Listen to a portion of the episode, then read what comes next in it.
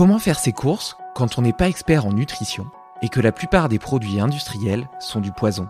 C'est pour répondre à cette problématique qu'Emna Evrad a fondé Casidomi, une épicerie bio 100% en ligne où tous les produits sont sains. Une idée lumineuse qui génère plus de 10 millions d'euros de chiffre d'affaires annuel, mais qui ne l'empêche pas d'étancher sa soif d'exploration. Elle écoute ainsi Mike Horn pour l'accompagner dans ses longues sorties à ski de rando ou court des marathons sur son temps libre. Je trouve toujours inspirant de discuter avec des entrepreneurs qui ont réussi à trouver l'équilibre entre réussite et bien-être, entre passion et partage, entre santé et intensité.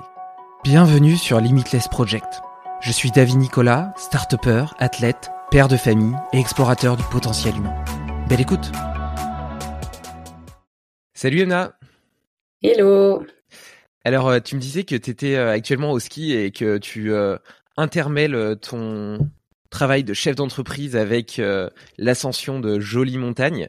Euh, Qu'est-ce que tu as fait ce matin? C'est quoi ta routine un peu du matin qui te permet euh, de te sentir bien et pleine d'énergie pour la journée? Ben écoute, d'habitude je vais courir tous les matins. Je l'ai fait hier, mais c'est pas pas facile. Hein, courir dans la neige et, et en altitude, tu tu fais que monter et puis que descendre, mais il faut, il faut commencer par monter. Donc pas, pas aussi simple, mais à Bruxelles, en tout cas, je vis à Bruxelles. Je cours euh, au moins trois, quatre fois par semaine. Ou si, si c'est pas courir, je vais euh, faire du sport. Donc euh, je suis une grande sportive. Là, je l'ai pas fait ce matin parce que j'avais pas mal de petites choses à, à faire, mais j'ai pris mon petit déj quand même, mes compléments alimentaires, mon petit smoothie protéiné. Donc tu vois, je, je garde ma routine normale même en vacances. et voilà, ouais, j'ai préparé, j'ai répondu. J'aime bien prendre un petit peu de temps le matin aussi pour répondre à mes mails avant que avant que, avant de démarrer la journée pour pouvoir mettre ça de côté. Donc j'ai fait ça juste avant de te parler. Mais il est tôt encore, hein, il est 9h, donc euh, ouais, je me suis réveillée, il était quoi, 7h30 et euh, est-ce que tu fais partie euh, de, de, ces gens un petit peu dépendants à leur mail qui les regardent dix fois par jour ou bien euh, tu les, as un créneau réservé le matin puis après tu arrives à t'en libérer? Écoute, ça dépend vachement des moments. Je dirais que la plupart du temps, euh, je peux euh, tout à fait pas regarder mes mails pendant plusieurs heures, mais là, par exemple, on est dans une période où on a des gros gros projets euh, qui sont en cours, avec euh, des bonnes nouvelles, parfois des bonbonnes qui doivent qui doivent arriver. Et donc c'est vrai que là, je fais des, je fais un suivi un peu plus poussé, donc je regarde mes mails, ouais, deux trois fois par jour. Après, l'avantage ici, je suis en Suisse, il n'y a pas la, tu vois, le, le roaming international. Et donc, euh, ouais, une fois que je suis sur les pistes, en fait, je regarde plus mon téléphone parce que euh, et il sonne pas, tu vois, parce que je le mets vraiment euh, pas en mode avion, mais tu vois, en mode euh, je désactive les, les données cellulaires, enfin la 3G. Et donc, et donc une fois que je suis sur les pistes, là, je déconnecte vraiment et ça fait du bien parce que il y a pas beaucoup d'endroits en fait où tu peux vraiment déconnecter. Donc j'aime bien partir en Suisse en vacances parce qu'au moins, tu vois, je sais que je suis, je suis tranquille. Non, c'est clair. D'ailleurs, je pense que dans quelques dans quelques années, peut-être même déjà maintenant, euh, il va y avoir des, des endroits de luxe où le luxe ultime ce sera justement euh, ce droit à la déconnexion où il y aura pas mhm. de connexion internet, ce sera des endroits où tu captes pas la 4G et où tu peux passer une semaine de vacances en étant vraiment euh, préservé de, de toutes les sollicitations extérieures de la technologie et puis te, te, recentrer un petit peu sur je sais pas la nature, les relations humaines. Ah ouais, tout à fait, tout à fait, c'est sûr. Ça fait un bien fou, tu vois. Moi mon père, il me dit souvent mais Emna t'as pas connu la vie euh, à notre époque. Euh, on avait moins de tracas. Euh, avait, on n'avait même pas le, téléphone. Tu vois, il y avait les téléphones fixes et et on n'utilisait pas ça du tout autant que maintenant. Donc on, on, on, profitait plus de la nature, on jouait plus, on passait plus de temps en famille, on discutait. On n'était pas tous roués sur notre téléphone. on on profitait de l'instant présent et on n'était pas en train de se dire ah euh, quelle photo je vais prendre pour mettre sur ma prochaine story Instagram. Enfin tu vois franchement je pense que il y a, y, a, y a eu vraiment un grand changement sur les, les dernières dizaines d'années en termes de ouais, euh, ouais, à cause de la digitalisation etc. Donc ouais les modes de vie ont, ont, pas mal évolué et je pense que de temps en temps ça fait du, vraiment du bien de faire une, une petite détox digitale. Ouais, et puis tu vois, il euh, y, a cette logique d'être pleinement conscient dans le moment présent et de pouvoir vraiment en profiter, mais il y a aussi euh, cette perte de la capacité à s'ennuyer, euh, parce qu'en réalité, on a toujours l'opportunité de regarder bah, justement potentiellement tes mails, Instagram ou quelque chose sur ton téléphone, et, et, tu perds vraiment, ou même des podcasts. Tu vois, moi quand je vais, je vais me promener, j'écoute souvent des podcasts où je réponds à des notes audio. Enfin, et au final, je suis surtout pour des gens un petit peu hyperactifs comme nous, tu te retrouves à faire toujours quelque chose. T'es tout le temps, ouais, t'es tout le temps sollicité. Ouais. Et, et je pense que cette enfin, je, retrouve des vertus à l'ennui. Tu vois, je trouve que maintenant, je me force à avoir des moments où je vais juste euh, marcher et où je j'écoute pas de podcast, je fais rien, et je laisse à mon cerveau le luxe de, de prendre une petite récréation, de faire des liens entre mmh différents points, de des mettre et de trouver de nouvelles idées, de générer un peu plus de clarté d'esprit. Et bien souvent, ça me ça me sert ça me sert énormément pour mon boulot, euh, pour ma vie, même pour ma vie personnelle. Euh, c'est c'est vraiment une espèce de de, de de, de de de nettoyage, on va dire, de mes idées, de connexion de ces idées entre elles, et ça améliore mon sommeil, ça améliore plein de choses. Ouais, non, c'est sûr, mais je te rejoins à du 200%, mais c'est un travail qui est pas facile à faire, tu vois, parce que moi, que je sois sur mon vélo, dans ma voiture, euh, bah, tu vois, hier, j'ai été faire une ascension en ski de rando. J'écoutais, euh, écouté le livre de Mike Horn. Euh, je sais pas si tu vois. en montant, ça me donnait un peu, un, peu d'énergie. Je me disais, allez, Emna, si Mike Horn, il a traversé, il a traversé l'Antarctique, toi, tu peux bien faire ta petite ascension de quelques centaines de, de mètres. Mais, mais tu vois, en, en, démarrant, je me suis dit, il faut que je fasse quelque chose, quoi. Tu vois, il faut que je rentabilise mon temps. ce qui est pas forcément une bonne chose parce que je crois que le cerveau, il a besoin de temps en temps à déconnecter. C'est vrai qu'on vit aujourd'hui un peu dans un monde où ouais, il faut tout le temps faire quelque chose. Il faut, moi par exemple, j'adore apprendre, tu vois, et je bosse beaucoup. Et du coup, je cherche à apprendre des choses euh, dans mon dans mon temps libre entre guillemets. Et tu vois, je, t'ai dit que je courais pas mal. Là, j'ai fait de l'ascension en ski rando, et donc j'essaye d'écouter mes podcasts, d'écouter mes bouquins, etc dans ces moments où je suis pas en train de bosser, mais du coup, en fait, je suis H24 avec euh, ouais des pensées dans la tête, quoi. Et c'est rare que je me retrouve seule à seule avec moi-même, alors que je suis sûre que ça me ferait du bien. Ouais, non, mais je te rejoins tout à fait. Hein. Je t'avoue que moi, ça me demande un effort conscient parce que je me suis aperçu que justement chaque minute de mes journées était rentabilisée, euh, que ce soit les moments où, pareil, je vais courir, etc., où j'écoutais des choses, même mes soirées où je lis euh, potentiellement des livres intéressants. Euh, enfin, et au final, chaque chaque minute, chaque seconde était millimétrée, et même les les trois minutes que je passe aux toilettes euh, sur le pot, et eh ben potentiellement je l'ai rentabilisé à faire quelque chose. Tu vois, je pouvais pas me dire. Bah... vite à deux trois mails. ouais, non, mais voilà. Et, et d'ailleurs, tu vois, par rapport, j'en reviens à ce sujet des mails. J'en suis venu euh, tu vois j'ai vraiment pris conscience que euh, surtout quand tu es entrepreneur tu es t'es, énormément sollicité et tu as toujours des urgences. Tout est potentiellement urgent. Et donc euh, si je démarre mes journées justement par le fait de regarder mes mails eh ben je suis toujours en réaction à ces urgences aux sollicitations extérieures plutôt que de bosser sur ce qui est vraiment important et impactant sur le long terme. Et le fait de prendre conscience de ça m'a permis de réorganiser mes journées. Euh, maintenant, je consacre mes matinées à ce qui est important et mes après-midi à, euh, à ce qui est urgent, c'est-à-dire répondre aux mails, euh, faire mes calls, etc. Ou même croissance personnelle, tu vois, tout ce qui est formation, apprentissage, des, des sujets d'exploration, de curiosité que j'ai envie de découvrir pour, pour progresser. tout ça, ça va être après-midi. Et comme ça, tu vois, si je me pose à la fin de ma journée et que je me dis, est-ce que j'ai passé une bonne journée Tu sais, parce que sinon, parfois, tu as, la sensation d'avoir fait plein de choses dans ta journée. Puis le soir, en fait, tu es là et puis tu dis mais en réalité, je sais même pas ce que j'ai fait. Euh, j'ai traversé ma journée, je l'ai même pas vu passer. Et là, tu vois, je peux dire, ok, euh, bah, je sais sur ce sur quoi j'ai avancé, je sais que c'était important et je suis content de l'avoir fait. Et, du coup, je suis satisfait de, de, de, de cette journée. Et comme j'avais du mal euh, à me à m'auto-discipliner pour le faire, été jusqu'à télécharger une application qui s'appelle euh, Cold Turkey. Euh, qui permet euh, de mettre des bloqueurs. Et donc je bloque Skype et, et mes mails de, de 8h ou de 7h à, à midi, tu vois. Et du coup, je peux pas y accéder. Et si je veux désactiver le blocage, je dois, je, dois euh, réécrire une centaine de mots. Donc, ça me prend euh, cinq minutes de, réécrire tous les mots pour désactiver le blocage. Et tu vois, c'est tellement chiant que ça me permet quand même d'y accéder si vraiment euh, j'ai besoin d'une information, etc. Tu vois. Mais la, contrainte pour y accéder est suffisamment forte pour m'en dissuader la plupart du temps. Ouais, c'est pas mal ces, ces, ces apps. Moi, j'en ai pas, mais euh, ouais, moi, par exemple, je touche pas à mon téléphone. Tu vois, je suis vraiment quelqu'un. Euh, j'ai mon téléphone à côté de moi, je le retourne et euh, je peux bosser pendant des heures sans regarder mon téléphone. Alors qu'il y a certaines personnes où, euh, ouais, elles sont vite à prendre leur téléphone, à regarder vite LinkedIn, scroller. et en fait, tu regardes à la fin de ta journée, tu as passé deux heures sur LinkedIn, une heure sur Insta, et tu te dis, mais en fait, ouais, qu'est-ce que j'ai fait Tu vois, c'était du temps où t'es pas très productif, quoi. Tu lis deux trois trucs. Et donc, ouais, je, pense que c'est une bonne chose de mettre des bloqueurs si t'as pas la capacité toi-même de, de, dire, en fait, j'y touche pas, je mets ça de côté. Après, pour les mails, c'est une autre chose parce que bon, c'est du, du pro. Euh, moi, pour le coup, euh, j'ai par exemple désactivé les notifs, tu vois. J'ai pas, pas de bloqueur, Mais quand j'ai un mail qui rentre dans ma boîte mail, j'ai pas, euh, tu vois, la petite notif qui dit ah Emna, t'as reçu un nouveau mail parce que ça, ça te rend curieux, tu vois, tu vas le voir. C'est comme nous, on utilise Slack, tu vois, comme euh, comme outil pour pour discuter dans l'équipe. et Slack, en fait, c'est comme si tu avais un WhatsApp. En gros, c'est un WhatsApp d'entreprise. et le problème de Slack, c'est que tu reçois des notifs tout, le temps, tu vois, et les mmh. gens deviennent fainéants. ils te posent des questions pour tout et n'importe quoi. Tu vois, là où avant, en fait, euh, on rédigeait un email par semaine à son manager avec, euh, tu vois, en condensé, on avait pris le temps de réfléchir, de structurer, etc. Aujourd'hui, dès que quelqu'un a une question, il envoie un Slack. Et alors, il y a les, il y a des channels, donc il y a des groupes avec 50 euh, personnes sur Slack où, tu vois, quelqu'un qui a une question, il va la poser là-dessus. Et donc, tu as 50 personnes qui se font, qui se font déranger. Donc ouais, Slack c'est aussi pour moi un, fléau quoi. Et c'est vraiment il faut pas il faut désactiver les notifications Slack. Moi je le fais et j'essaye de euh, pas regarder trop souvent parce que sinon en fait t'es en train de bosser dans un truc puis t'es pris dans un autre et puis après t'as as perdu le fil sur la première chose sur laquelle tu bossais et euh, il y a des gens qui arrivent à bien multitasker moi j'ai pas trop de problèmes avec ça mais il y en a où je vois dans nos équipes ils arrivent pas du tout à faire ça et en fait ça les rend complètement contre-productifs Mmh. du coup, bah ouais, il y a des erreurs, etc. Donc c'est hyper important pour moi l'organisation.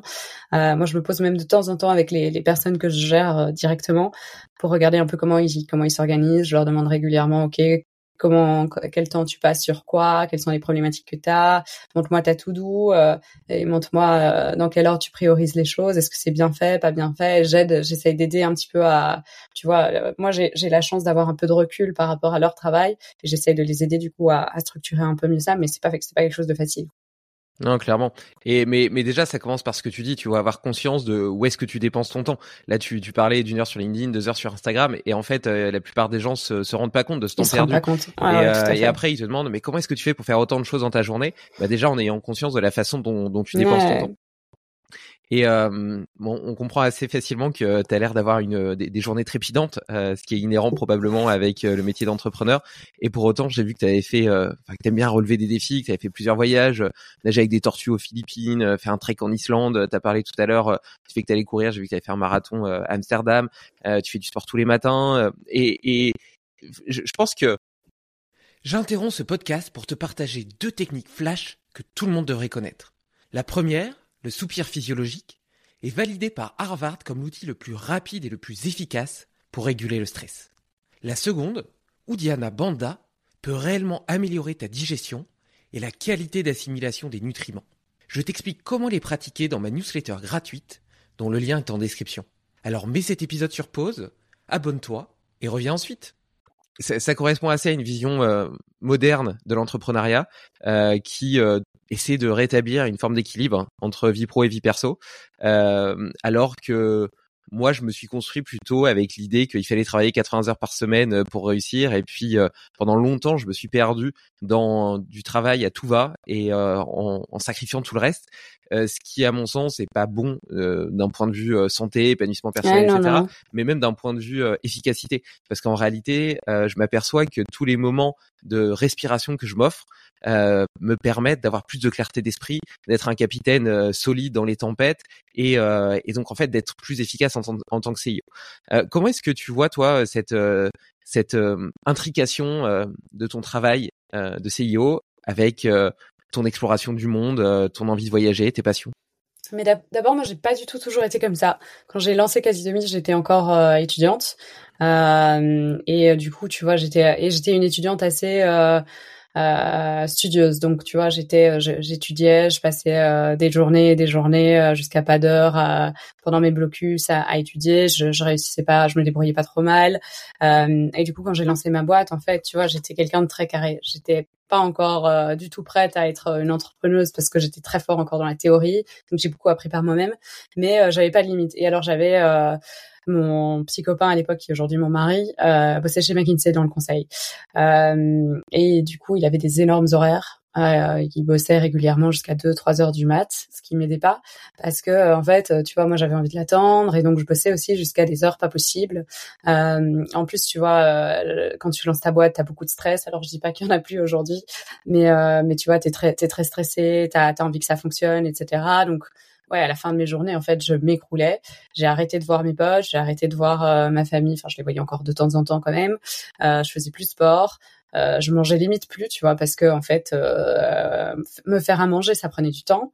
donc je pense que la première année, j'ai dû perdre 10 kilos, quoi. Vraiment, j'étais squelettique, j'étais comme ça. Et et puis après deux ans, euh, mon copain m'a rejoint, donc il a quitté McKinsey et il est euh, venu travailler chez Demi. Et en fait, lui était pas du tout comme moi, quoi. Lui, c'était vraiment quelqu'un qui, euh, bon, chez McKinsey, il avait pas le choix, il devait bosser dur, mais c'était comme ça, tu vois. Mais quand il m'a rejoint, en fait, euh, il avait aussi envie de profiter de la vie, quoi. Et, et donc c'était pas compatible avec moi qui faisait que bosser, qui avait que quasi demi en tête, etc. Et donc il, il a, il a commencé à me pousser en fait à pas ouvrir mon ordi euh, samedi et dimanche, à pas réouvrir mon ordi après avoir mangé à 22 heures, euh, à me pousser à refaire du sport parce que j'étais déjà j'étais déjà une grande sportive, mais euh, début de quasi demi, clairement, je prenais plus le temps là-dedans. Quoi. Et donc j'ai eu la chance, si tu veux, d'avoir quelqu'un qui m'a vraiment poussé là-dedans. Et euh, tu vois, c'était la personne avec qui je vivais, donc j'avais pas trop le choix, quoi. Tu vois, c'était, j'allais pas lui dire, ok, va euh, faire ton voyage tout seul et euh, et moi je reste bosser ici. Tu Et et puis petit à petit, en fait, j'ai apprécié ce nouveau mode de vie et je l'ai instauré moi-même, tu vois. Et et aujourd'hui, bah, tu vois, là, je suis une semaine sans lui euh, au ski. Euh, et tu vois, je l'ai fait sans lui, quoi. C'est pas, c'est pas lui qui m'a dit, ah, vas-y, etc. Donc, je suis capable de le faire euh, moi-même aujourd'hui, mais ça a pris un peu de temps, quoi. Ça a pris du temps de réaliser qu'en fait, le sport aujourd'hui c'est euh, euh, ma source euh, vraiment c'est là que je trouve mon énergie tu vois et si je fais pas mon sport en fait dans ma journée je me sens je sens qu'il y a un truc qui qui me manque quoi. Et c'est là aussi que j'ai des bonnes idées tu vois que je fais je, je, je mets mon esprit au clair j'y vais aussi de temps en temps avec des, des copains des gens de l'équipe donc tu vois parfois je combine aussi plaisir et, et, sport entre guillemets je, je, prends du plaisir à faire du sport mais tu vois c'est aussi quelque chose que je veux faire pour ma santé. Euh, et, euh, et, pareil pour les vacances, en fait, tu vois, euh, c'est important de, de, parfois pouvoir déconnecter. Et c'est parfois une bonne chose pour tes équipes aussi parce que ça les rend indépendants. Tu vois, moi, il y a pas longtemps, je suis partie, on s'est marié, euh, je me suis mariée en août, donc il y a pas très longtemps, et je suis partie euh, en voyage de noces pendant trois semaines. Trois semaines, c'est quand même beaucoup, tu vois, quand tu es entrepreneur. Euh, et, et j'ai une employée qui m'a dit il y a pas longtemps, tu sais, Emna, en fait, il a fallu que tu partes en voyage de noces pour lâcher un peu prise sur euh, tous les sujets tech. Euh, elle, c'était elle qui était responsable des sujets tech, c'est notre product owner, tu veux. Et moi, j'étais à tous les meetings. Enfin, tu vois, la partie tech, c'est un peu mon truc depuis euh, le début de quasi demi, et je supervisais ça, etc. Mais en fait, je, lui prenais une partie de son rôle, quoi. Et donc elle m'a dit, il a fallu que tu partes en vacances pour vraiment pour vraiment que moi je puisse step up euh, et que, que moi je puisse en fait prendre mes responsabilités et tes revenus. J'avais pris mes responsabilités, t'as pas repris complètement ton, ton rôle, tu m'as laissé parce que tu as vu que la, réorganisation fonctionnait bien, que tu plus forcément besoin d'être là à tous les meetings, de tout tester, enfin de tout valider, etc. Tu vois. Donc au final, c'était pour un bien, tu vois, ça fait du bien à l'entreprise. Moi, ça m'a permis de libérer du temps pour faire autre chose par la suite. Et donc, je te dis ça parce que euh, je pense que pour tes équipes, ça leur permet parfois aussi d'être un peu autonome, euh, de prendre parfois eux-mêmes aussi des décisions, de réfléchir à l'impact des décisions, etc. Là où, en fait, tu vois, euh, quand tu as euh, quelqu'un au-dessus de toi, c'est facile de de pas prendre la décision. les gens aiment pas prendre de manière générale des décisions parce que tu as, souvent un risque, tu vois. Euh, soit ça va bien fonctionner, soit ça va pas bien fonctionner, soit ça te coûte de l'argent, soit en fait euh, tu, tu, perds en visibilité marketing. Donc tu vois, il y a toujours des trade-offs à faire. Moi, j'ai appris à les faire, mais ça m'amuse pas forcément toujours. Mais du coup, tu vois, quand tu sais que tu as un boss au-dessus de toi qui peut euh, prendre ses décisions, bah, tu préfères. Euh, mais quand ton boss n'est pas là et que il y a un décalage horaire de, de 8 heures, bah, il y a un moment, c'est toi qui dois prendre les décisions, tu vois. Et donc j'ai eu l'impression aussi que ça faisait du bien aux équipes parce que euh, ils se responsabilisaient davantage en fait. Donc euh, ouais, moi j'encourage vraiment tous les entrepreneurs à pouvoir déconnecter, que ce soit pour eux, pour leur santé ou pour leurs équipes. Euh, et j'encourage les gens à sortir aussi, à voir, tu vois, à, à continuer à avoir ses potes, à continuer à avoir d'autres entrepreneurs, etc. Parce que en fait, les, les, les, parfois les meilleures décisions que tu prends ou les meilleures idées que tu as, euh, c'est pas forcément toi qui les as eues directement, c'est parce que tu as échangé avec euh, un pote euh, qui est client chez toi ou parce que tu as parlé à un autre entrepreneur qui en fait vit la même problématique, etc. Donc tu vois, moi aujourd'hui, mes semaines, c'est rare que je passe plusieurs soirées d'affilée chez moi à rien faire, quoi. Tu vois, j'adore discuter avec d'autres personnes. Je trouve que le milieu entrepreneurial génial. Il y a plein de gens qui, qui sont prêts à partager. C'est très bienveillant en fait. Et donc, euh, et donc je suis euh, au-delà du, du, sport, des vacances, etc. Je suis aussi, euh, j'encourage et, et, je personnellement fais beaucoup de choses à l'extérieur. Quoi. Ouais, après, je pense que c'est un peu inhérent au processus euh, créatif, en tout cas de création d'entreprise, où au début, tu sacrifies tout euh, pour euh, pour la lancer, parce que tu es aussi animé par cette espèce de flamme qui est capable de, de transporter des montagnes, et elle est tellement puissante qu'elle te consume un petit peu.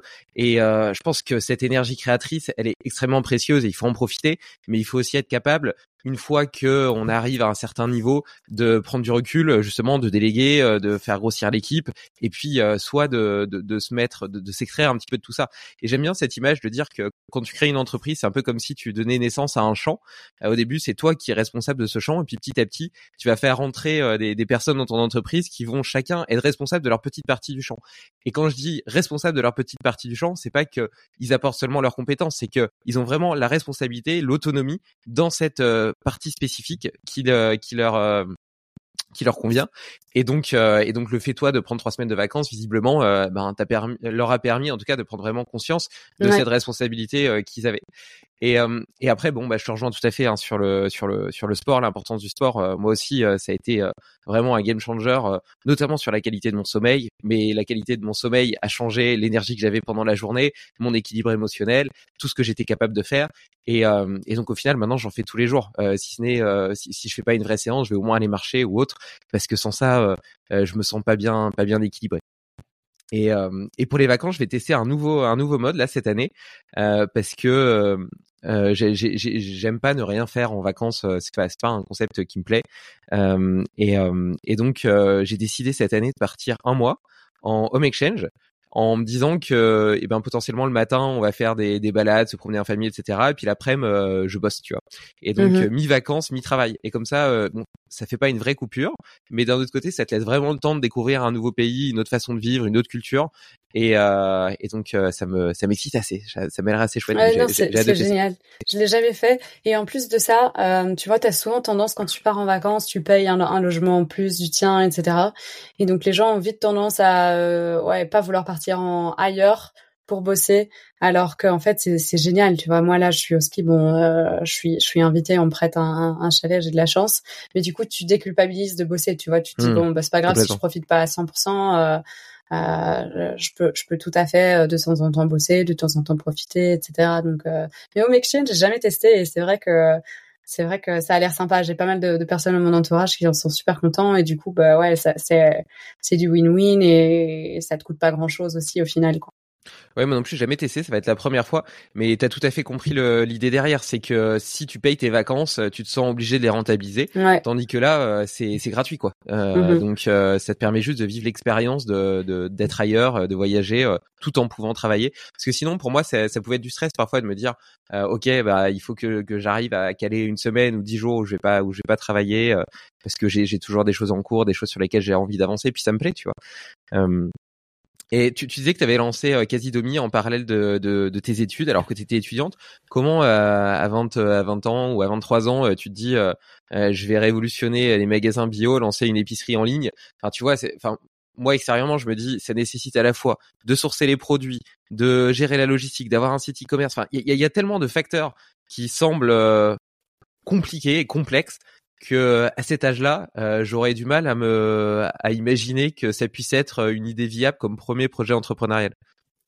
Bah écoute, c'est très simple. Moi, j'avais zéro idée. En fait, je me suis lancée sans euh, sans vraiment réfléchir. Euh, j'avais j'avais en tête une idée. Je t'expliquerai un peu comment elle est arrivée après.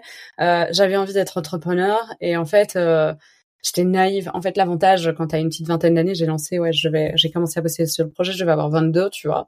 Euh, et, euh, et en fait, j'avais zéro idée de ce que ça allait être, tu vois. Je savais qu'il allait falloir acheter les produits, faire un peu de logistique, etc.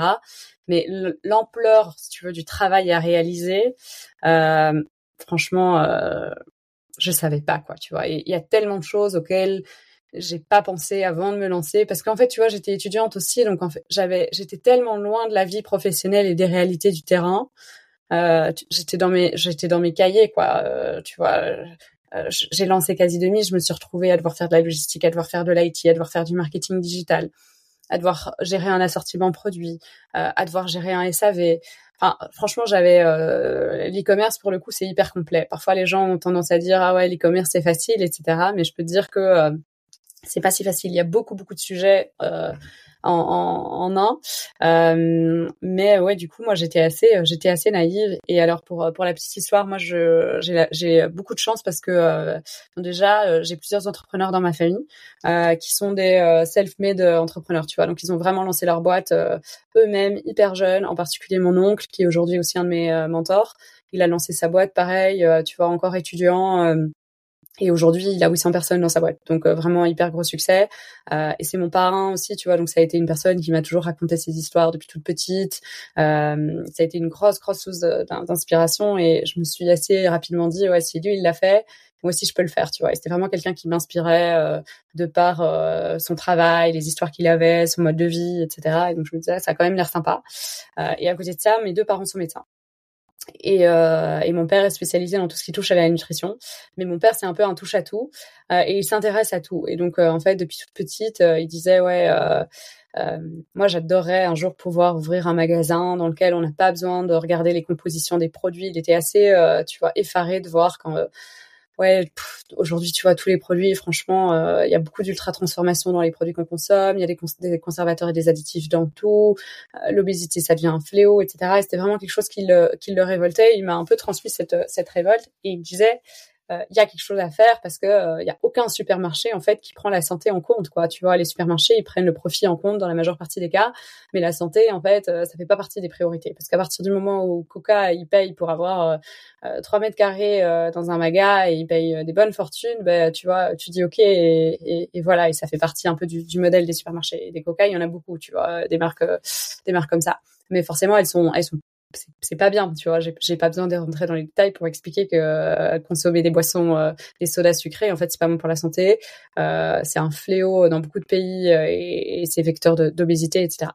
et en fait, mon père me disait, enfin, il avait une grosse frustration, c'est qu'en tant que médecin, tu peux pas faire du commerce. Et donc, il, en fait, lui-même, si tu veux, me, me disait, ah ouais si un jour tu fais de l'entrepreneuriat, parce que je lui parlais beaucoup du fait que j'avais envie de faire, à l'époque, je disais, ouais, je veux faire comme parrain, tu vois, j'étais toute petite, hein, j'avais, euh, je devais avoir 12 ans, tu vois, c'est les, premiers âges où, où à l'école, tu dois, tu dois noter euh, sur papier ce que tu as envie de faire plus tard, tu vois, et moi, je disais déjà entrepreneur. Et, euh, et, donc mon père me disait ça, si un jour tu fais entrepreneuriat, euh, ça pourrait être une idée. Il y a vraiment, il y a vraiment quelque chose qui manque en fait sur le marché à ce sujet-là.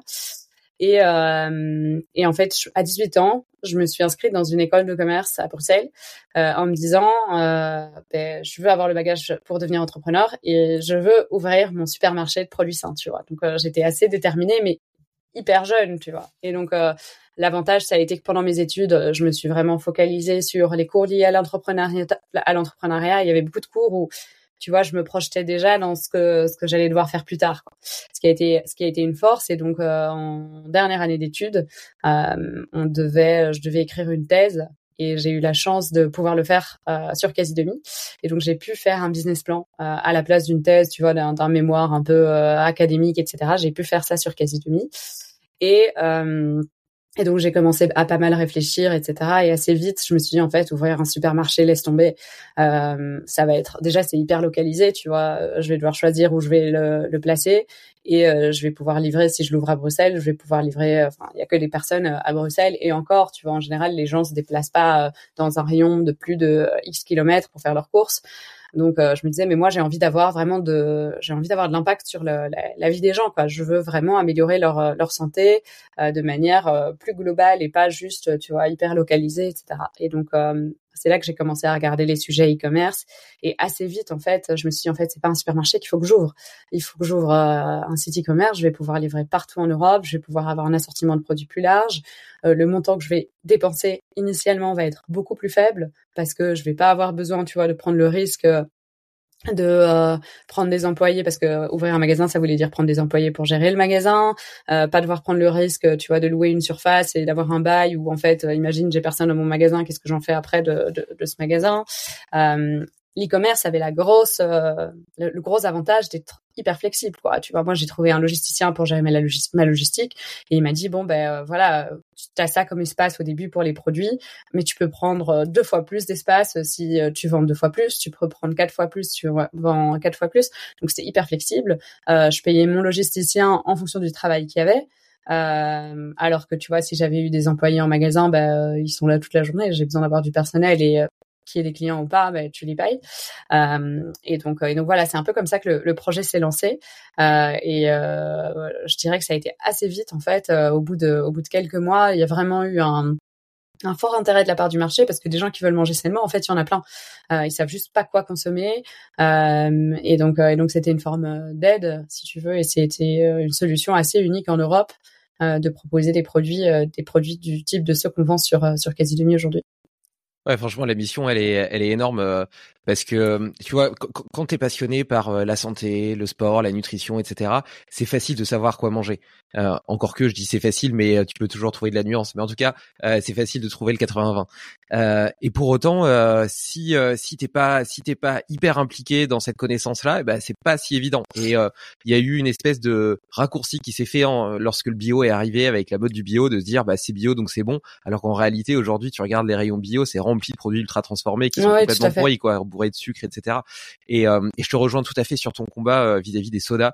mon père est mort d'une cirrhose du foie et il buvait des sodas toute la journée. Pourtant, il n'était pas spécialement obèse ni rien, tu vois, mais euh, il détestait l'eau, donc il buvait des sodas la journée, un peu de vin le soir, et euh, et, euh, et, voilà, tu vois, ça lui a déglingué la santé. Et après, il a mhm. continué à faire des erreurs.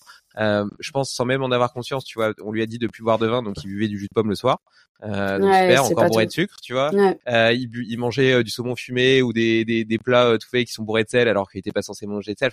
et en fait, bon, allez, peut-être qu'il a pas suivi toutes les recommandations qu'on lui a données. Je sais pas, je sais pas exactement ce qui ce qui est de son fait, de ce qui est du fait de, de son manque de connaissances. Mais ce qui est sûr, c'est que avec la compréhension que j'ai aujourd'hui de la nutrition, je peux regarder la façon dont il vivait et je m'aperçois de toutes les erreurs qui l'ont condamné. Donc, et je trouve que c'est quand même extrêmement banalisé. Tu vois, tu vas dans un rayon, euh, euh, je sais pas, de biscuits, de bonbons. Maintenant, j'ai une petite fille qui a trois ans, euh, qui a trois ans là, et quand tu te promènes dans un magasin, euh, et ben tous les trucs, euh, tous les trucs mauvais en réalité, ils arborent des, des couleurs chatoyantes. on dirait, on dirait un une fête foraine, tu vois. Tout est fait pour t'attirer, pour te donner envie d'en manger, etc. Alors que, alors que quelque part, tu vois, sur, les sur, sur, les bouteilles de soda, tu pourrais avoir un un, un écriteau euh, boire du soda dessus, tu vois, comme sur les sur les comme comme ah sur les baguettes tabac, tu vois. Tout à fait. Et au Mexique, enfin, dans, pas spécialement au Mexique, mais dans pas mal de pays en Amérique latine, ils ont imposé euh, sur tous les produits contenant plus que X calories par 100 grammes et X euh, sucre, tu vois, par, par 100 grammes, et, le sel aussi est pris en compte, ils ont imposé d'afficher des énormes losanges qui sont genre vraiment hyper imposants, tu vois, genre ton packaging il est ruiné si tu dois mettre ces euh, ces, ces, ces losanges dessus. Et en fait ça dissuade quand même vachement quoi, parce que tu prends ta bouteille euh, de soda euh, et tu vois genre euh, des gros euh, des gros losanges d'alerte rouge en disant qu'il y a trop de sucre, trop de sel, trop de calories, etc. Ça dissuade quand même un peu quoi. Et en fait ils ont été obligés de mettre ça parce que le taux d'obésité devenait beaucoup trop important. Le, Mexique, il y a 30% de taux d'obésité, c'est un des pays où il y a le plus d'obèses dans le monde, mais parce que euh, en fait euh, il y a eu le fléau du sucre qui a débarqué. Il y a eu deux, gros problèmes, ça a été euh, ben, les boissons sucrées, Coca, Pepsi, etc. et, les, fast-foods.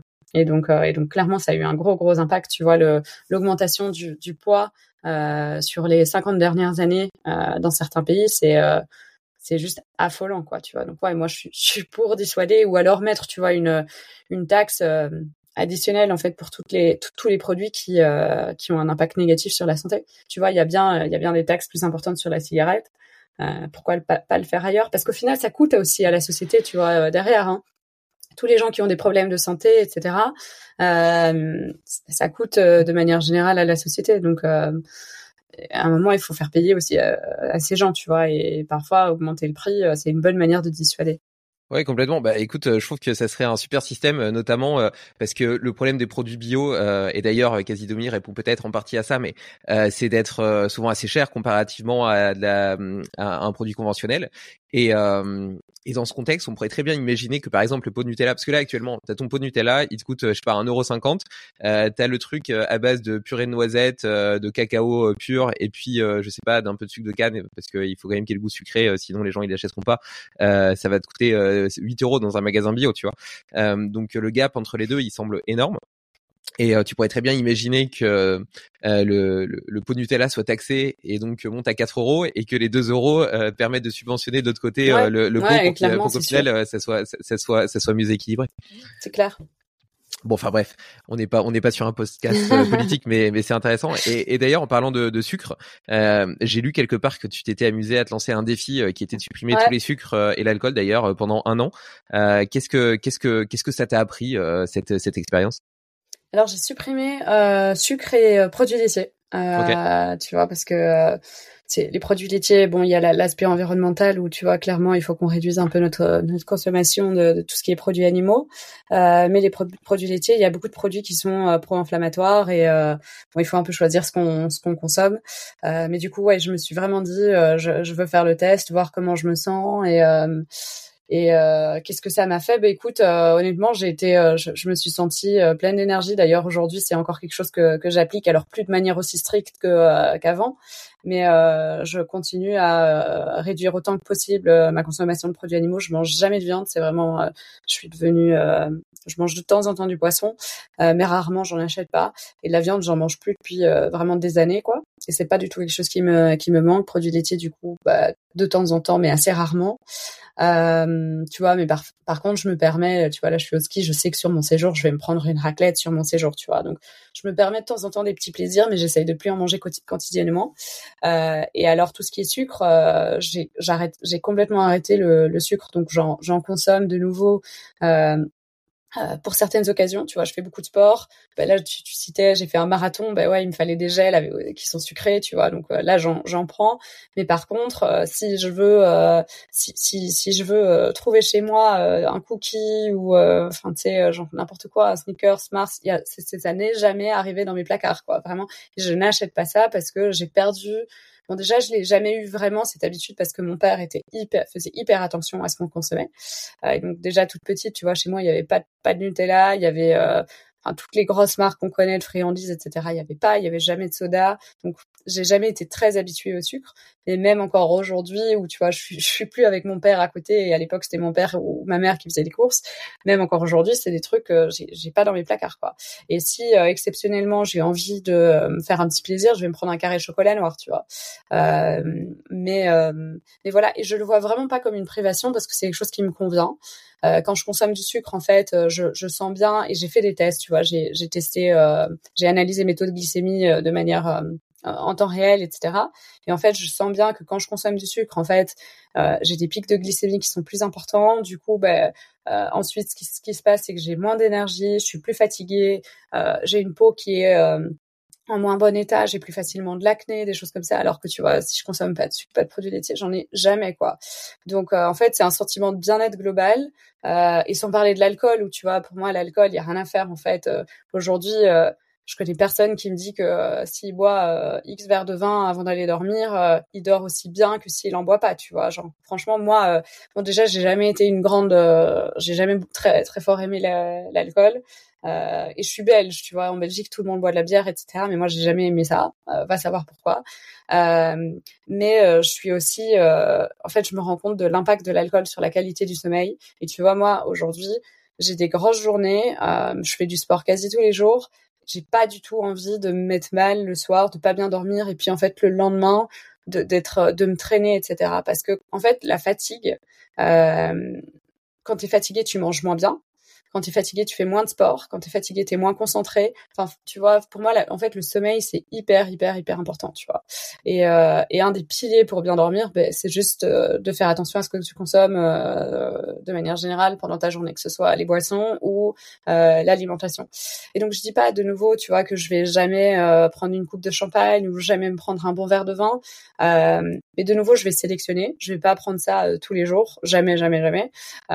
mais par contre, je vais le prendre si tu vois il y a une chouette occasion, s'il y a un vraiment bon verre de vin, je vais me faire plaisir, mais je vais pas le prendre, tu vois, à, euh, la terrasse, à une terrasse d'un bistrot. Euh, euh, comme ça, tu vois, pendant mon après-midi, je vais vraiment le faire avec un bon resto, un chouette cadre, où tu vois, le lendemain, je sais que j'ai pas besoin de me réveiller super tôt et je vais pouvoir dormir un petit peu mieux, etc. Donc, en fait, je suis pas dans la privation, tu vois, mais je suis plutôt dans, en fait, je choisis les moments durant lesquels j'ai envie de me faire plaisir et le restant du temps, euh, en fait, je me sens bien, quoi, tu vois. Et c'est vraiment pas une frustration de, mon côté, parce qu'il y, a beaucoup de gens et je t'explique ça parce qu'il y a beaucoup de gens qui, euh, en fait, se disent ouais, euh, ça a quand même pas toujours l'air très drôle. Tu manges méga sainement, euh, tu bois pas, etc. Et en fait, je le vois pas du tout comme ça, tu vois. Je, me sens vraiment de manière générale euh, beaucoup mieux quand je le fais pas, tu vois. Et pour moi, il faut aussi laisser chacun choisir. À un moment, on est tous, euh, tu vois, on est suffisamment grands pour décider pour soi-même et euh, tu vois moi euh, j'embête pas les gens je force pas les gens à euh, à pas consommer de viande à pas consommer de sucre à pas boire etc tu vois. Je choisis ce que je veux faire pour moi. Et après si quelqu'un me demande des informations et le pourquoi je vais le donner mais je vais jamais forcer quelqu'un euh, qui vit avec moi ou euh, qui passe une semaine de vacances avec moi à, euh, à avoir exactement le, le, même mode de vie, tu vois. Moi, ça me convient, d'autres personnes, ça leur conviendra peut-être pas. Donc chacun doit aussi trouver, tu vois, son sa juste balance. Mais je pense que c'est un bon test à faire, tu vois, parce que en fait, une fois que tu passes un mois sans boire ou sans manger de sucre ou quoi, tu supprimes la dépendance. Euh, et, tu te rends compte qu'en fait, euh, il y a plein d'alternatives au, sucre. Tu vois, il vaut mieux manger, il euh, y a rien à faire, il vaut mieux manger un fruit ou il vaut mieux manger une purée de fruits secs ou un carré de chocolat noir qui goûte le vrai goût du cacao, autre chose, tu vois, euh, qu'un truc hyper ultra transformé avec des faux sucres et plein de calories, etc. tout comme il y a plein d'alternatives à l'alcool, tu vois, qui sont qui sont très sympas. Euh, nous, on en propose déjà d'ailleurs pas mal sur euh, sur quasi demi.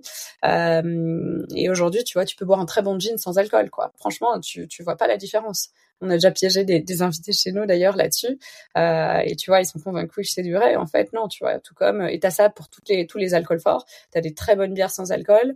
Et puis, tu as plein d'alternatives un peu plus classiques, tu vois, des boissons infusées, des kombucha, des kéfirs et tout. Donc, Aujourd'hui, on est aussi, euh, on vit dans un monde où euh, il y a plein de choses qui se sont développées autour du sans-alcool et des trucs vraiment sympas où t'as pas l'impression d'être, euh, tu vois, l'outlier avec son verre d'eau entre guillemets, tu vois, qui veut pas faire la fête, tu vois. mais pour moi, c'est des choses qui se testent et si tu te sens mieux, pourquoi pas adapter ça? Mais je crois que c'est important d'être ouvert d'esprit, tu vois. Et après, chacun fait ce qu'il veut.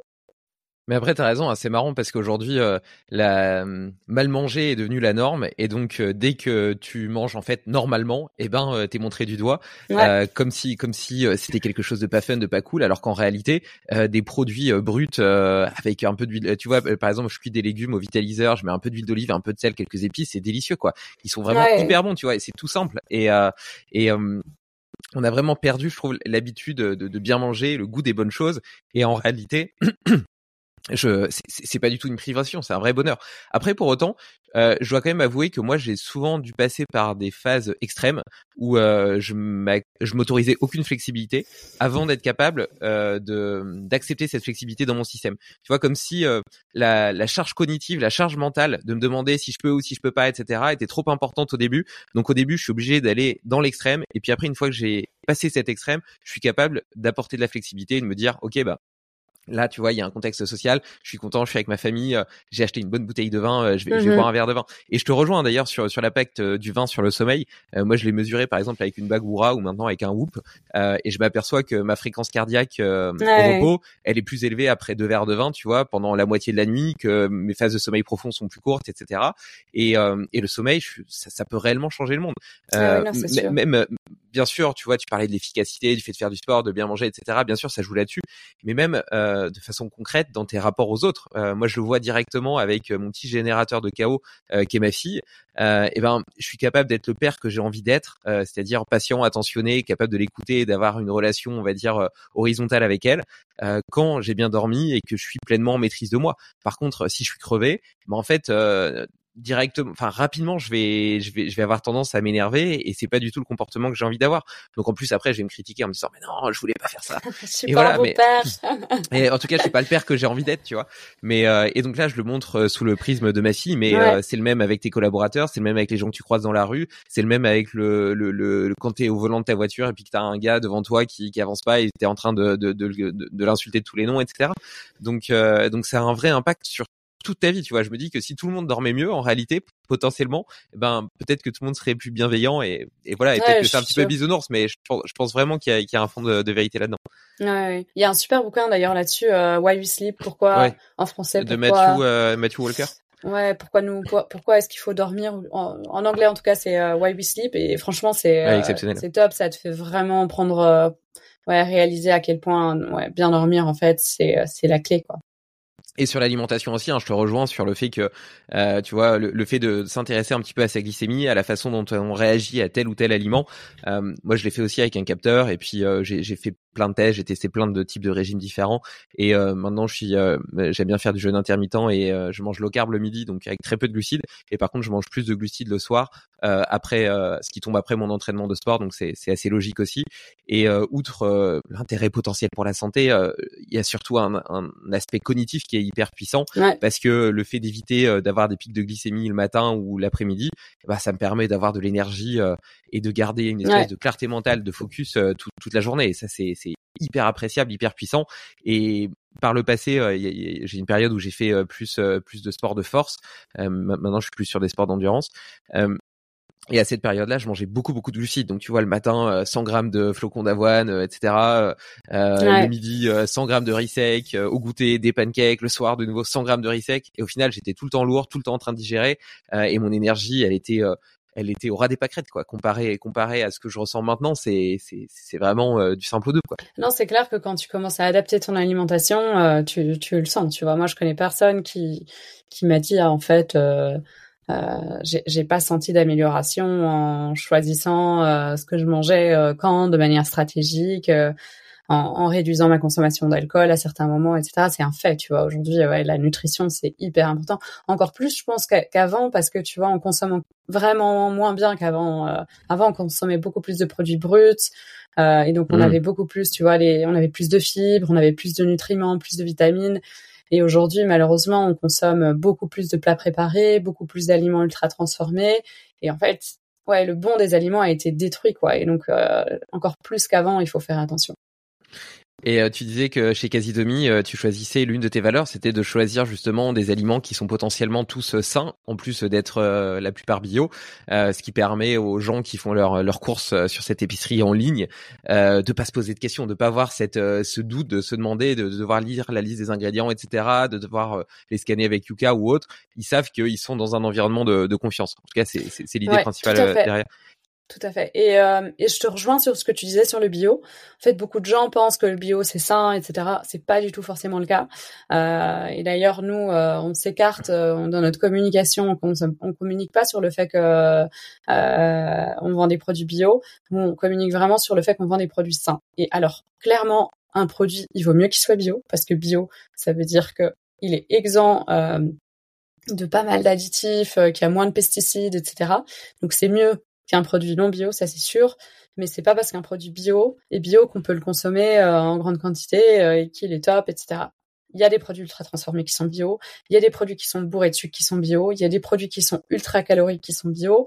Euh, il y a, il y a, il y a, il y a beaucoup de produits qui sont pas bons en fait pour la santé et qu'il faut pas consommer, euh, dont il faut pas abuser, qui sont bio. Et donc ça vaut la peine de euh, d'aller au-delà du bio. Et c'est un peu la mission qu'on s'est donnée, c'est euh, c'est d'aller au-delà du bio et de vraiment sélectionner les produits sur base de leur composition. et donc en effet, il n'y a pas besoin quand tu vas sur Quasi Demi d'aller utiliser un Yuka, etc. qui ont qui sont des très bons outils, mais qui ont leurs failles aussi. D'ailleurs, Yuka, je, je sais qu'il y a des updates qui vont être faits pour améliorer les Nutri-Score, etc., vont être améliorés euh, dans le courant de l'année.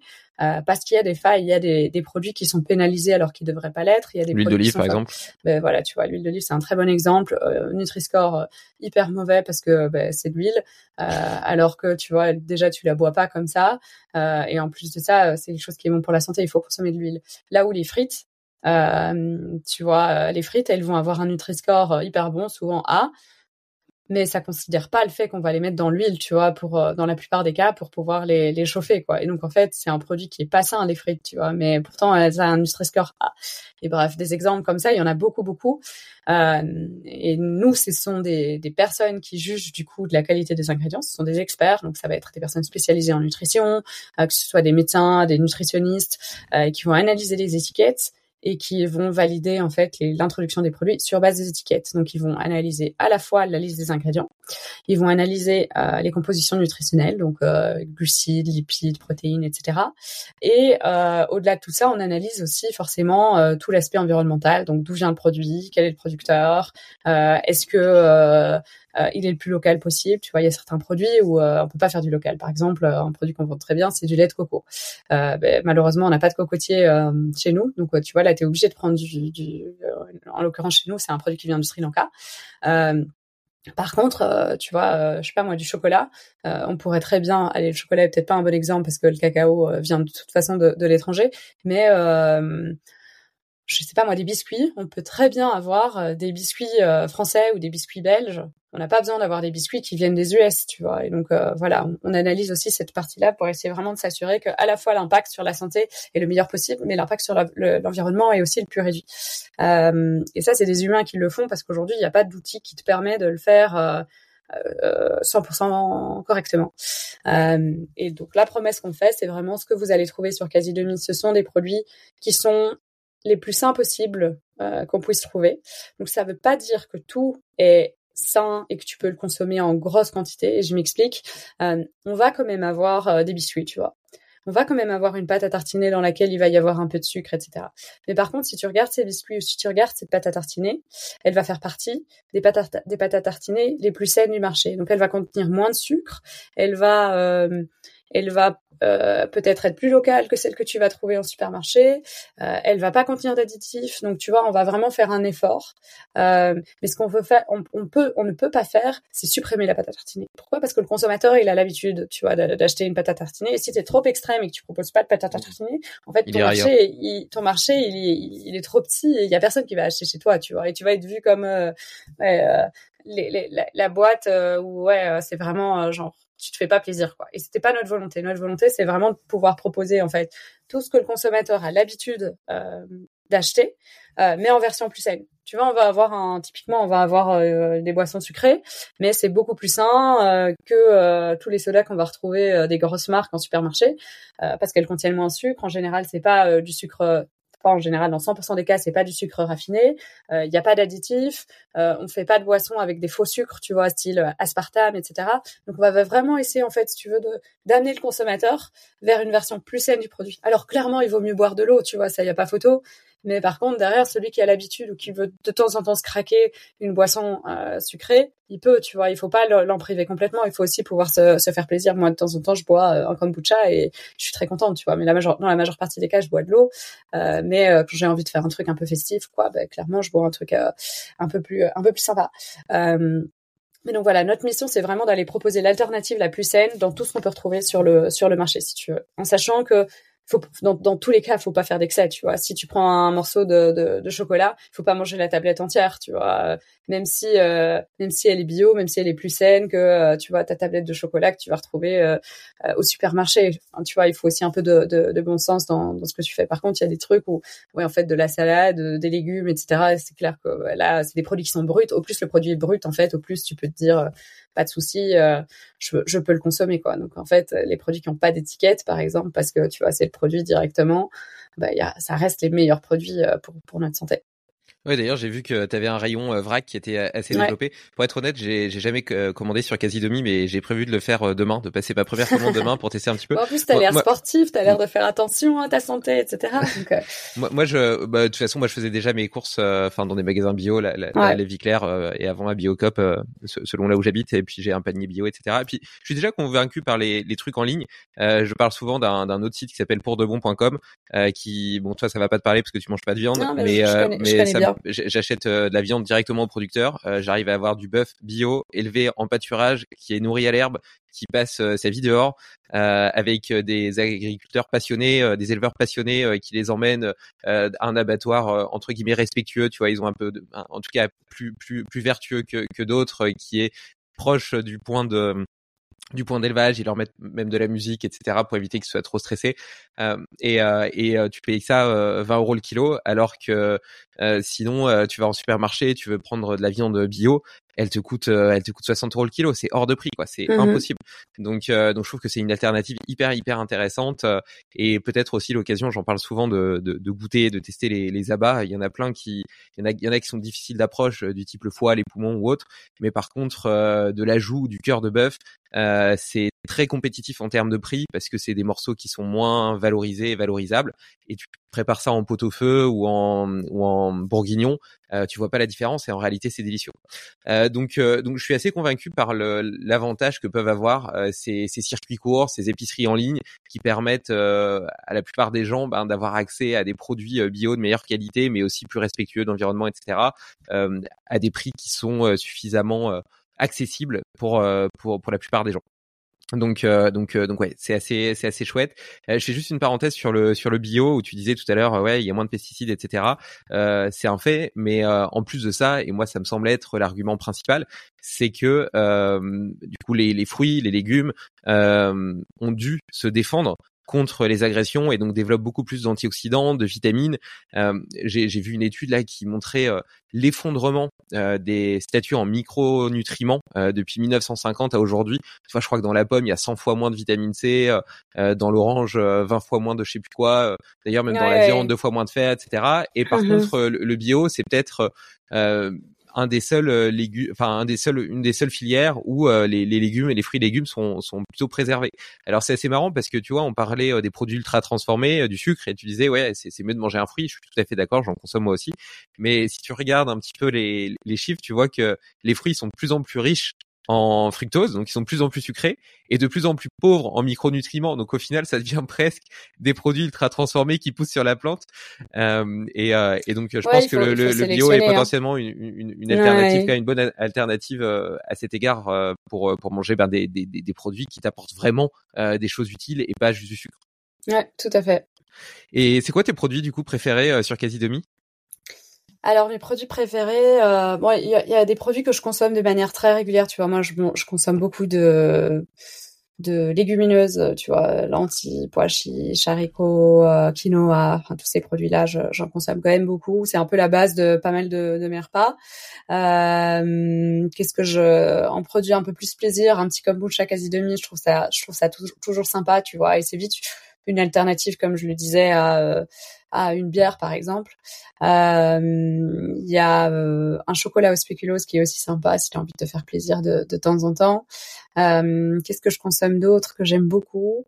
On vend des cosmétiques aussi sur sur Casidomi, donc j'ai quelques marques coup de cœur en cosmétiques. Tu vois de nouveau c'est des cosmétiques qui sont clean parce que en fait tout ce qu'on met sur sa peau, euh, ça finit aussi à l'intérieur de son corps, tu vois. Donc c'est comme la bouffe, euh, ce que tu ce que avales, forcément ça finit dans, dans, ton corps, mais tu te mets une crème sur le visage, elle va aussi euh, pénétrer et ça finit dans ton corps. Donc c'est tout aussi important en fait de faire attention aux compositions des produits des produits cosmétiques.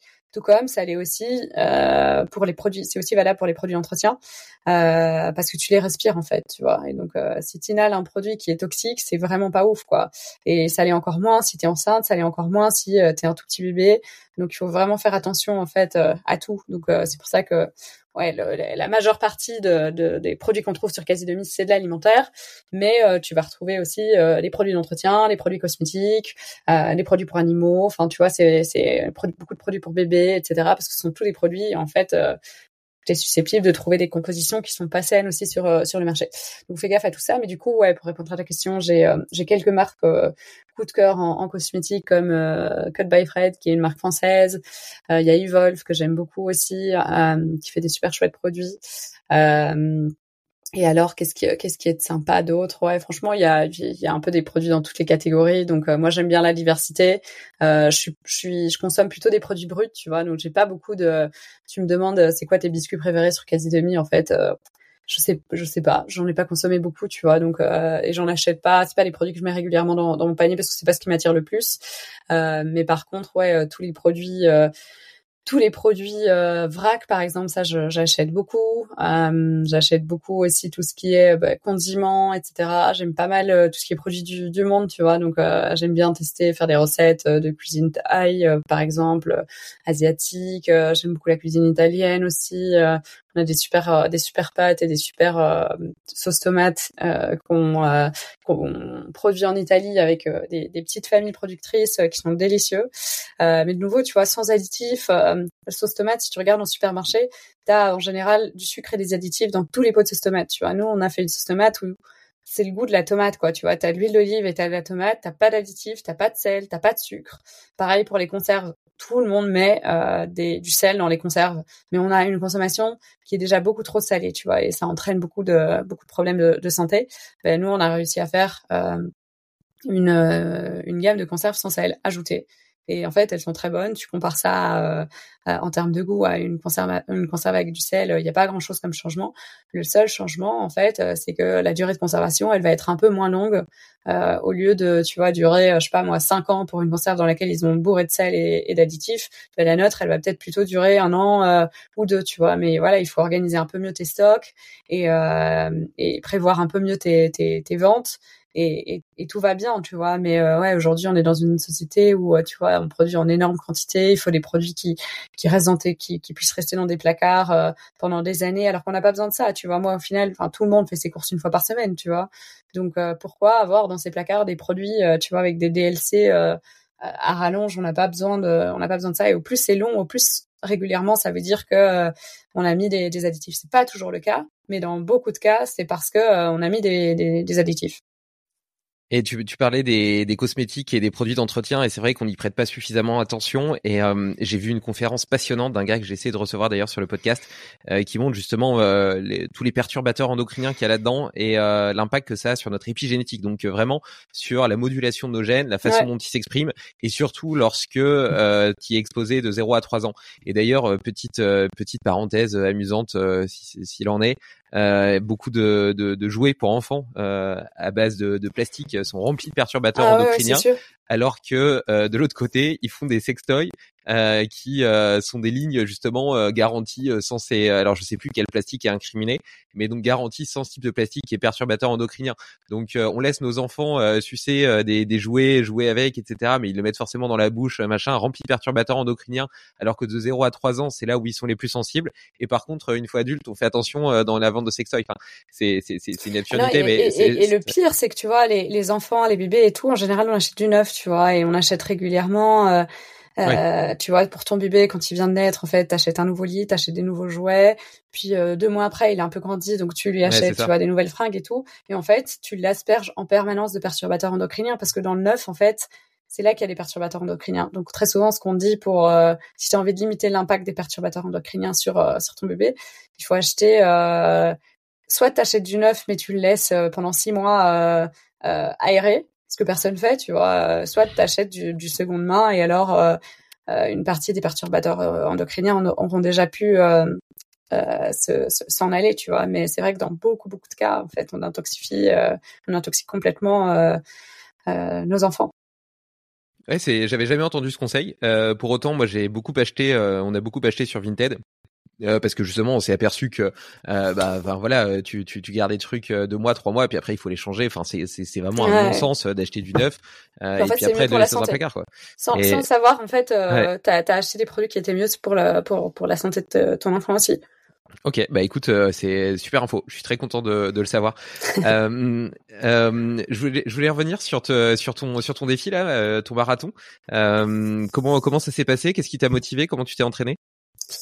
Eh ben écoute, euh, je me suis blessée il y a un peu moins d'un an. C'était en avril 2023. Euh, non, c'était, je, je, je, me suis rétablie en avril 2023. Je me suis remise à courir en avril 2023. Mais avant ça, je m'étais blessée et pendant six mois, j'ai pas pu, euh, j'ai pas pu courir. Je faisais du sport, mais j'avais une tendinite de la hanche, donc j'avais régulièrement mal. Je me réveillais régulièrement la nuit, etc. Puis à un moment, en fait, il y a un coach qui m'a euh, contacté. Euh, Fizio Coaching qui m'a contacté sur Insta et qui m'a dit écoute Emna, euh, je suis chaude de te coacher. Je pense que tu vois le mec il, cherchait un peu de visibilité, il se lançait en tant que coach. Il m'a dit je, te coach pendant trois mois euh, gratuitement et en contrepartie en fait tu euh, postes sur tes réseaux tes cours, tes courses, t'expliques un petit peu les, conseils que je te donne, etc. Et moi il a il a pas fallu me le, demander deux fois. Je me suis dit bah ça c'est le meilleur partenariat que je puisse avoir. Donc euh, j'ai dit oui direct. Et euh, mais par contre, je lui ai expliqué que euh, j'étais encore blessée, j'avais encore un peu mal, etc. Et en fait, lui, je pense qu'il avait fait des études de kiné aussi, tu vois. Donc il m'a dit pas de souci, je te fais un plan d'entraînement qui est adapté avec des exercices de renforcement musculaire, etc. pour que tu puisses te rétablir. donc je me suis remise à courir en avril alors que ça faisait ouais, plus de six mois que je pouvais rien faire, quoi. Et, Et euh, mon but, c'était en juin de pouvoir faire 20 km euh, à une certaine une certaine vitesse. Et euh, en fait, avec son plan d'entraînement, j'ai réussi à le faire. Mes douleurs sont parties, etc. Et, et moi, je fonctionne beaucoup au, défi. J'aime bien, tu vois, me dire, bah là, tu vois, au ski, hier, j'ai vu j'ai vu un pic sur une montagne et je me suis dit bon bah, ça ça va être mon target aujourd'hui tu vois je vais je vais essayer de faire ça tu vois donc c'est c'est un petit peu ce qui me ce qui me ce qui ce qui me drive quoi c'est avoir un objectif et tout faire pour essayer d'y arriver et donc je me suis dit, bon, il faut que, faut que what's next quoi? Là j'ai fait mes 20 km, je suis repartie, etc. Et euh, ben, dans la course, euh, le what's next, c'est souvent à un moment t'as envie de faire un marathon. Et donc je me suis inscrite au marathon d'Amsterdam qui était en octobre, début octobre là, il y a quelques, il y a trois mois. et j'ai continué à m'entraîner pendant du coup ben, l'été. J'ai fait quatre mois d'entraînement. C'était pas facile parce que parce que c'était l'été, on avait pas mal de trucs un peu à gauche, à droite, tu vois, je, je, devais bouger, j'avais mon mariage aussi, on est parti en voyage de noces au Mexique euh, pendant trois semaines où il faisait 35 euh, degrés et où, euh, tu vois, le Mexique, c'est quand même vachement, Mexico, c'est beaucoup, c'est en, haute altitude, il y a plus de 3000 mètres, je pense, de dénivelé, donc c'est quand même vachement haut, donc t'as moins d'oxygène, etc. Donc c'était pas toujours les conditions optimales. Mais euh, tu vois, j'avais vraiment cet objectif en tête. Je voulais, je voulais y arriver. Et puis, et puis le, le, début octobre, la date, le jour J est arrivé. Et, euh, et j'ai fait ça avec Alain, du coup mon mari, euh, qui en avait déjà fait et qui euh, du coup avait dit ben moi je le fais par plaisir, je le fais avec toi parce que sinon clairement il pouvait il pouvait aller beaucoup plus vite. Euh, et donc on, on l'a fait ensemble, un super rythme, j'ai pris un plaisir fou. Euh, j'arrête pas de dire qu'il faisait magnifique, alors qu'il y a eu de la grêle et, de la pluie. Mais tu vois, en fait, j'étais sur une autre planète où on a eu de la, on a eu du soleil aussi, mais c'est vrai qu'à un moment il y a eu de la grêle et tout. Mais j'en retiens, tu vois, euh, vraiment que le soleil, les éclats de rire des gens, les gens qui crient ton nom parce que tu vois on avait nos noms sur le sur les dossards et donc tu vois il y avait euh, des inconnus, euh, des centaines d'inconnus qui criaient Emna vas-y et tout donc tu vois c'est d'une ouais c'est fou quoi tu vois tu as l'impression que tu as les ailes quoi et alors Alain ce qu'il avait fait c'est qu'il avait c'était mon premier marathon donc il avait demandé à à mes meilleurs potes, à ma famille, d'enregistrer des messages vocaux euh, et donc pendant tous les 5 kilomètres, j'avais droit à un message vocal, euh, tu vois, d'une personne de ma famille ou euh, ou d'un de mes potes, mais des trucs genre adorables, hyper motivants. et donc et donc la course, si tu veux, elle s'est écoulée hyper vite. J'ai pas eu le, le fameux mur. Souvent on dit après 30 kilomètres en fait, tu as un mur et c'est vrai que en fait, après 30 km, tu vois plein de gens commencer à s'arrêter, cramper, etc. J'ai pas eu ça. J'ai vraiment une bonne course du début à la fin. Euh, j'ai pas ralenti sur la fin et ouais, j'ai franchi la ligne d'arrivée. J'étais super contente, quoi. J'ai cinq minutes après, je disais c'est quoi le prochain, quoi. Tu vois, donc c'est aussi un peu addictif. T'as envie de t'as envie de faire mieux, tu vois? Là, j'ai réussi à faire un marathon. Maintenant, j'ai envie de faire un marathon en faisant un temps, euh, un meilleur temps. Euh, donc donc tu vois, ouais il y a déjà, euh, il y a déjà, euh, t'as déjà envie de faire, euh, de, de, de, faire autre chose, tu vois, de, de, de franchir tes limites. Et donc c'était une super expérience. Moi j'ai adoré. La préparation était était super cool et on a fait ça en, en, entre potes, tu vois. Donc on était tout un groupe. On allait souvent faire. moi je me mettais des, des, des, des courses de 10 kills la semaine. Euh, mais par contre, le week-end, on allait se mettre 20 euh, km euh, avec un petit groupe de copains. Donc, tu vois, c'était aussi une super chouette expérience euh, à faire. C'était l'été aussi, donc il faisait relativement beau. Et, et puis le jour même, c'est ouais, moi, il n'y a pas de mots, quoi. Tu vois, il faut le faire vraiment pour pour pour ressentir ce que ça fait. Mais mais c'est génial, tu vois. Et la fierté que t'as après des mois de travail, tu vois, de d'accomplir de, de, ça, c'est c'est ouf, quoi. Ouais, complètement, complètement. Et euh, euh, j'aime bien le fait que tu soulignes la générosité des bénévoles qui t'encouragent. Euh, tu vois, cette année, moi, j'ai fait une Spartan Ultra et puis et puis la, la Saint-Élion, enfin la Sainte Express qui se court de nuit. et quand quand quand t'es dans des moments un petit peu difficiles, t'as ces ces bénévoles qui sont vraiment bénévoles, tu vois, et leur générosité, leur sourire qui t'applaudissent. Tu vois, je, je, pense notamment à, à la, à la Saint-Élion parce que il faisait nuit, il faisait froid dehors, etc. Et t'as les mecs, ils passent là euh, toute la nuit. Donc euh, parfois il est 3 heures du mat ou 4 heures du mat, ils sont juste là pour t'encourager, t'applaudir, te donner de l'énergie. Euh, enfin, je trouve que cette cette gentillesse, cette générosité, cet amour que tu lis dans leurs yeux te porte et moi me m'a touché à chaque fois énormément et a été vraiment des, des déterminants de la performance ou en tout cas du fait de réussir de réussir à, à boucler à boucler ces, ces épreuves. Donc, euh, donc c'est c'est cool de le souligner. Et je voulais aussi, euh, je remarque aussi euh, ce, cette intelligence de, de ton coach là, parce que tu sais, t'as as des gens qui veulent se lancer parfois dans l'entrepreneuriat ou comme coach, comme enfin à leur compte ou autre, et et qui qui savent pas trop comment faire. Et puis ils voient que tout le monde a un compte Instagram, alors ils lancent un compte Instagram mais sans réel concept. Donc au final, ils plafonnent à 200 abonnés, un petit site internet, etc.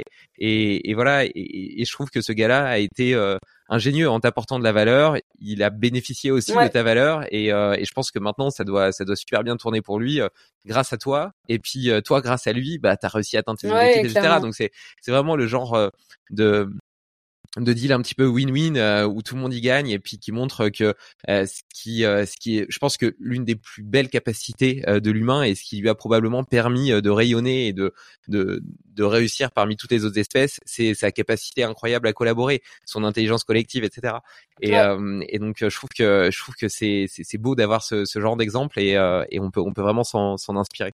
D'ailleurs, en parlant d'entrepreneuriat, si, donc je sais pas quel âge t'as aujourd'hui 27 un truc comme ça? 31 31 31 ok. Ok ouais donc ça fait quand même euh, ça fait 8 ans que tu fais quasi demi ok ça fait quand même un, moment. Euh, c'est quoi les, les les deux trois principaux learnings que que, que tu as retenu de cette aventure? Bon, c'est évidemment difficile de les résumer d'autant plus que je sais par expérience que ça dépend euh, enfin tu vois l'entrepreneuriat c'est souvent ah trop bien! Oh merde! Ah trop bien! Oh merde! Ah trop bien! Oh merde! Donc euh, et puis et puis à chaque étape t'as un petit peu tes tes problèmes enfin différentes typologies de problèmes. Mais euh, est-ce qu'il y a, il y a quelques quelques éléments ressources, quelques croyances ressources qui te qui te servent au quotidien et qui ont vraiment été des game changers dans ta vie? Ouais, clairement, bon, il y a des, des learning, il y en a tout le temps, tu vois, encore aujourd'hui, euh, enfin, j'apprends tout le temps, tout le temps, tu vois, mais je dirais que le premier learning, c'est que euh, en fait, il faut oser. Tu vois, moi, euh, si à un moment je m'étais pas dit go, j'y vais, euh, je fonce, je serais jamais où je suis aujourd'hui. Tu vois, et pourtant, j'avais pas l'expérience. J'étais encore étudiante, tu vois, comme je l'expliquais, j'avais aucune expérience, que ce soit en e-commerce, en retail, en, en logistique, en IT. Enfin, je savais rien de tout ça, quoi. Donc donc, euh, je pense que n'importe qui peut, avec un peu de volonté, beaucoup de volonté même, parce qu'il faut quand même beaucoup de volonté, euh, se lancer. Euh, et quitte à se planter, tu vois, honnêtement, euh, c'est pas très grave de, de, de, se planter. Alors, il faut se planter, il vaut mieux se planter vite pour pas perdre trop de temps. Euh, mais, euh, mais en fait, c'est, c'est un, apprentissage, un, un apprentissage de fou, l'entrepreneuriat. Euh, et donc, tu vois, souvent, moi, ce que je disais souvent, c'était la première année, tu vois, où je savais pas encore si ça allait fonctionner ou enfin il fallait voir un petit peu si, si, si ça allait prendre. Je disais souvent en fait euh, cette année-ci elle me coûte moins cher que euh, une année de, de MBA euh, dans une grande école à Harvard ou à, à au MIT tu vois alors que j'apprends probablement plus tu vois. Et, et je dis ça parce que mon mec était au MIT à ce moment-là pendant un an au tout début, tu vois, et en fait, j'apprenais plein, plein de choses. Alors, je dis pas que t'apprends rien au MIT, genre c'est, c'est prestigieux comme école et pour lui c'était une expérience incroyable. Mais par contre, euh, j'apprenais vraiment des tas, des tas, des tas de choses, tu vois. Et je me disais, en fait, ça, ça a la, la même valeur entre guillemets qu'un MBA, quoi. Donc ouais, moi je dirais qu'il faut oser, que c'est pas grave de se planter et que euh, et que euh, si on n'ose pas, en fait, euh, si on se laisse pas, à un moment la, chance, on n'arrivera jamais nulle part. Donc ça c'est la première chose. la deuxième chose que j'ai apprise, c'est la résilience. Euh, il faut être résilient quand tu es entrepreneur, tu vois. Tu le disais, hein, c'est euh, euh, tu as une bonne nouvelle et puis après euh, tu as une mauvaise, euh, tu vois, il y a le Covid qui arrive, ben ouais, faut être résilient, tu dois adapter tes process. Puis après le Covid, en fait, tu as tes prix qui explosent à cause de l'inflation. Enfin, tu vois, c'est c'est une montagne russe en permanence. et ouais, ça nécessite de t'adapter en permanence, de trouver des solutions, etc. Mais clairement, euh, clairement, si t'es résilient, en fait, euh, tu vois, à un moment, tu relativises les choses. Moi, on me dit souvent, euh, nos employés disent souvent, ouais, Emna, je sais pas comment tu fais, tu vois, t'as l'air jamais stressé, il y a toujours une solution à tout, etc. Et j'aurais, il y a cinq ans, j'étais pas comme ça, tu vois. C'est quelque chose que j'ai appris. J'ai appris à gérer le stress, j'ai appris à relativiser. Au pire, tu vois, même si ma boîte se plante, en fait, euh, au final, ce qui compte, c'est quoi? C'est la santé, c'est, euh, tu vois, ta famille, les proches, les gens que t'aimes, etc. Euh, j'ai 31 ans, tu vois, demain, s'il faut que je relance une boîte, je peux relancer une boîte, tu vois. Il y a plein de gens qui se sont plantés, qui ont lancé un truc, ou, tu vois, des gens qui ont vendu avec qui ça s'est bien, pour qui ça s'est bien passé, ils ont refait quelque chose plus tard, etc. Donc, je me dis, en fait, tu vois, le, risque, il est pas très, très grand, tu vois, entre guillemets, toi-même, tu te mets pas, tant que toi-même, tu te mets pas en danger ou que tu mets pas tes proches en danger ou quoi. Ouais, ta boîte, en fait, c'est qu'un métier, tu vois. C'est pas la vie est courte, quoi. Tu vois, c'est c'est toi là, c'est toi et tu vois les gens que t'aimes, les, les, les, la chose qui est la plus importante. Euh, et donc ouais, j'ai appris à relativiser, à trouver des solutions, à prendre du recul. Et probablement que je gère beaucoup mieux les problèmes aujourd'hui qu'à l'époque où tu vois c'était la panique et où j'étais là, oh mon dieu, qu'est-ce que je fais? Je pars dans une direction et puis dans l'autre, j'arrive pas à me décider, etc. Euh, donc ça c'est une deuxième chose. Et puis euh, puis le troisième gros apprentissage c'est euh, tout ce qui tout ce qui est management, tu vois. Le management, il y a rien à faire.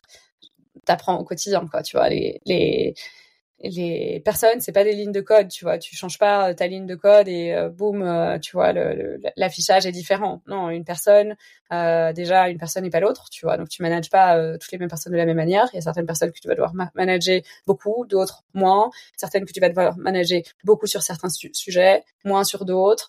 Euh, tu vas devoir donner la, reconnaissance, la, reconnaissance, du feedback à ces personnes-là, du support quand elles en ont besoin, etc. Donc, ouais, moi j'ai appris, euh, j'ai appris à connaître les gens en fait, tu vois, à mieux comprendre comment est-ce qu'ils fonctionnent, à mieux comprendre comment, ouais, il faut que je me comporte avec eux, euh, à gérer les émotions, euh, parce que c'est hyper complexe. Et tu vois, souvent on, parle de d'entrepreneur, mais en fait un entrepreneur, 100% de son travail c'est de l'entrepreneuriat au début. Mais tu vois, aujourd'hui, moi, j'ai 50 personnes, 80% de mon travail, c'est du management. Si, si 80% de mon travail, c'est pas du management, ma boîte euh, elle tournerait pas tu vois. Je peux plus être 100% euh, entrepreneur tu vois et créatif et stratégique et mettre en place des trucs et tout. Il faut que je m'occupe des gens tu vois parce que si je m'occupe pas des gens en fait la stratégie elle est pas exécutée. Les gens bossent pas sur les bonnes choses. Et tu vois aujourd'hui le succès de la, la boîte c'est c'est les personnes qui qui, qui implémentent la stratégie tu vois. C'est pas c'est pas le concept. Si t'as pas de, bonnes personnes qui sont là pour faire ton marketing, pour développer ton site, pour euh, sélectionner ton assortiment, en fait, euh, ton projet il, va nulle part, tu vois. Donc tu peux avoir la meilleure idée du monde, si derrière t'as pas les bons exécutants, ça marchera pas. Et donc ouais, je dirais, je dirais vraiment euh, management aussi, gros gros gros gros learning et il y a, y a, un bon bouquin euh, là-dessus qui s'appelle euh, The One Minute Manager. Je sais pas si tu l'as lu, euh, qui est tout petit en plus. Je pense que tu vois, il doit faire je sais pas 80 pages, donc ça se lit hyper vite euh, et qui explique en fait euh, comment manager les gens de manière assez concrète. et justement, il explique qu'il n'y a pas un type de management, qu'il faut adapter son management en fonction de chaque personne. Et ça, c'est un truc que tu vois, j'ai appris aussi euh, avec les années, c'est que euh, tu peux tu peux pas être le même manager avec tout le monde, tu peux pas donner du feedback de la même manière à, tout le monde, tu vois. Et d'ailleurs, si tu fais des tests un peu en équipe, euh, du style MBTI ou le test des couleurs, etc., ben, tu verras vite que toutes les personnes dans ton équipe sont prennent pas le feedback de la même manière, par exemple, parce qu'elles ont pas les mêmes les mêmes émotions, les mêmes susceptibilités, et que en fait, tu vas devoir les coacher différemment. Et donc ouais, ça c'est un, un des, des rôles cruciaux dès le moment où euh, être un bon manager, dès, dès, le moment où tu commences à embaucher des, des, gens, tu dois, tu dois dédier de l'attention à ça et apprendre à te, apprendre à te former là-dessus, quoi. T'as fait toi un test? Ouais, pardon, vas-y. Et tu peux demander du feedback à, aux personnes avec qui tu bosses, tu vois, parce que euh, moi, j'ai personne au-dessus de moi pour me dire, ah, Emina, aujourd'hui, on va faire ta session feedback, euh, voilà comment tu bosses, etc. Donc, tu vois, moi, ce que je fais régulièrement, c'est, bon, déjà, je me fais évaluer une fois tous les six mois.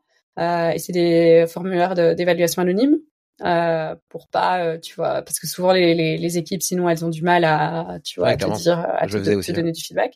Et puis après, euh, les managers avec lesquels, tu vois, j'ai une bonne relation, ben régulièrement, je leur dis bon, ben qu'est-ce que tu penses, quoi? Comment est-ce que je peux m'améliorer? Est-ce qu'il y a des trucs qui qui t'ont pas plu Et en fait, t'as plein de, c'est comme ça que t'apprends, quoi. Et t'as plein de, de, de, bonnes choses qui ressortent de ça, quoi. Et il faut par contre être ouvert au feedback, tu vois, parce qu'il y a aussi des, des personnes qui sont pas du tout ouvertes, qui demandent du feedback, et puis en fait, tu vois, qui se justifient.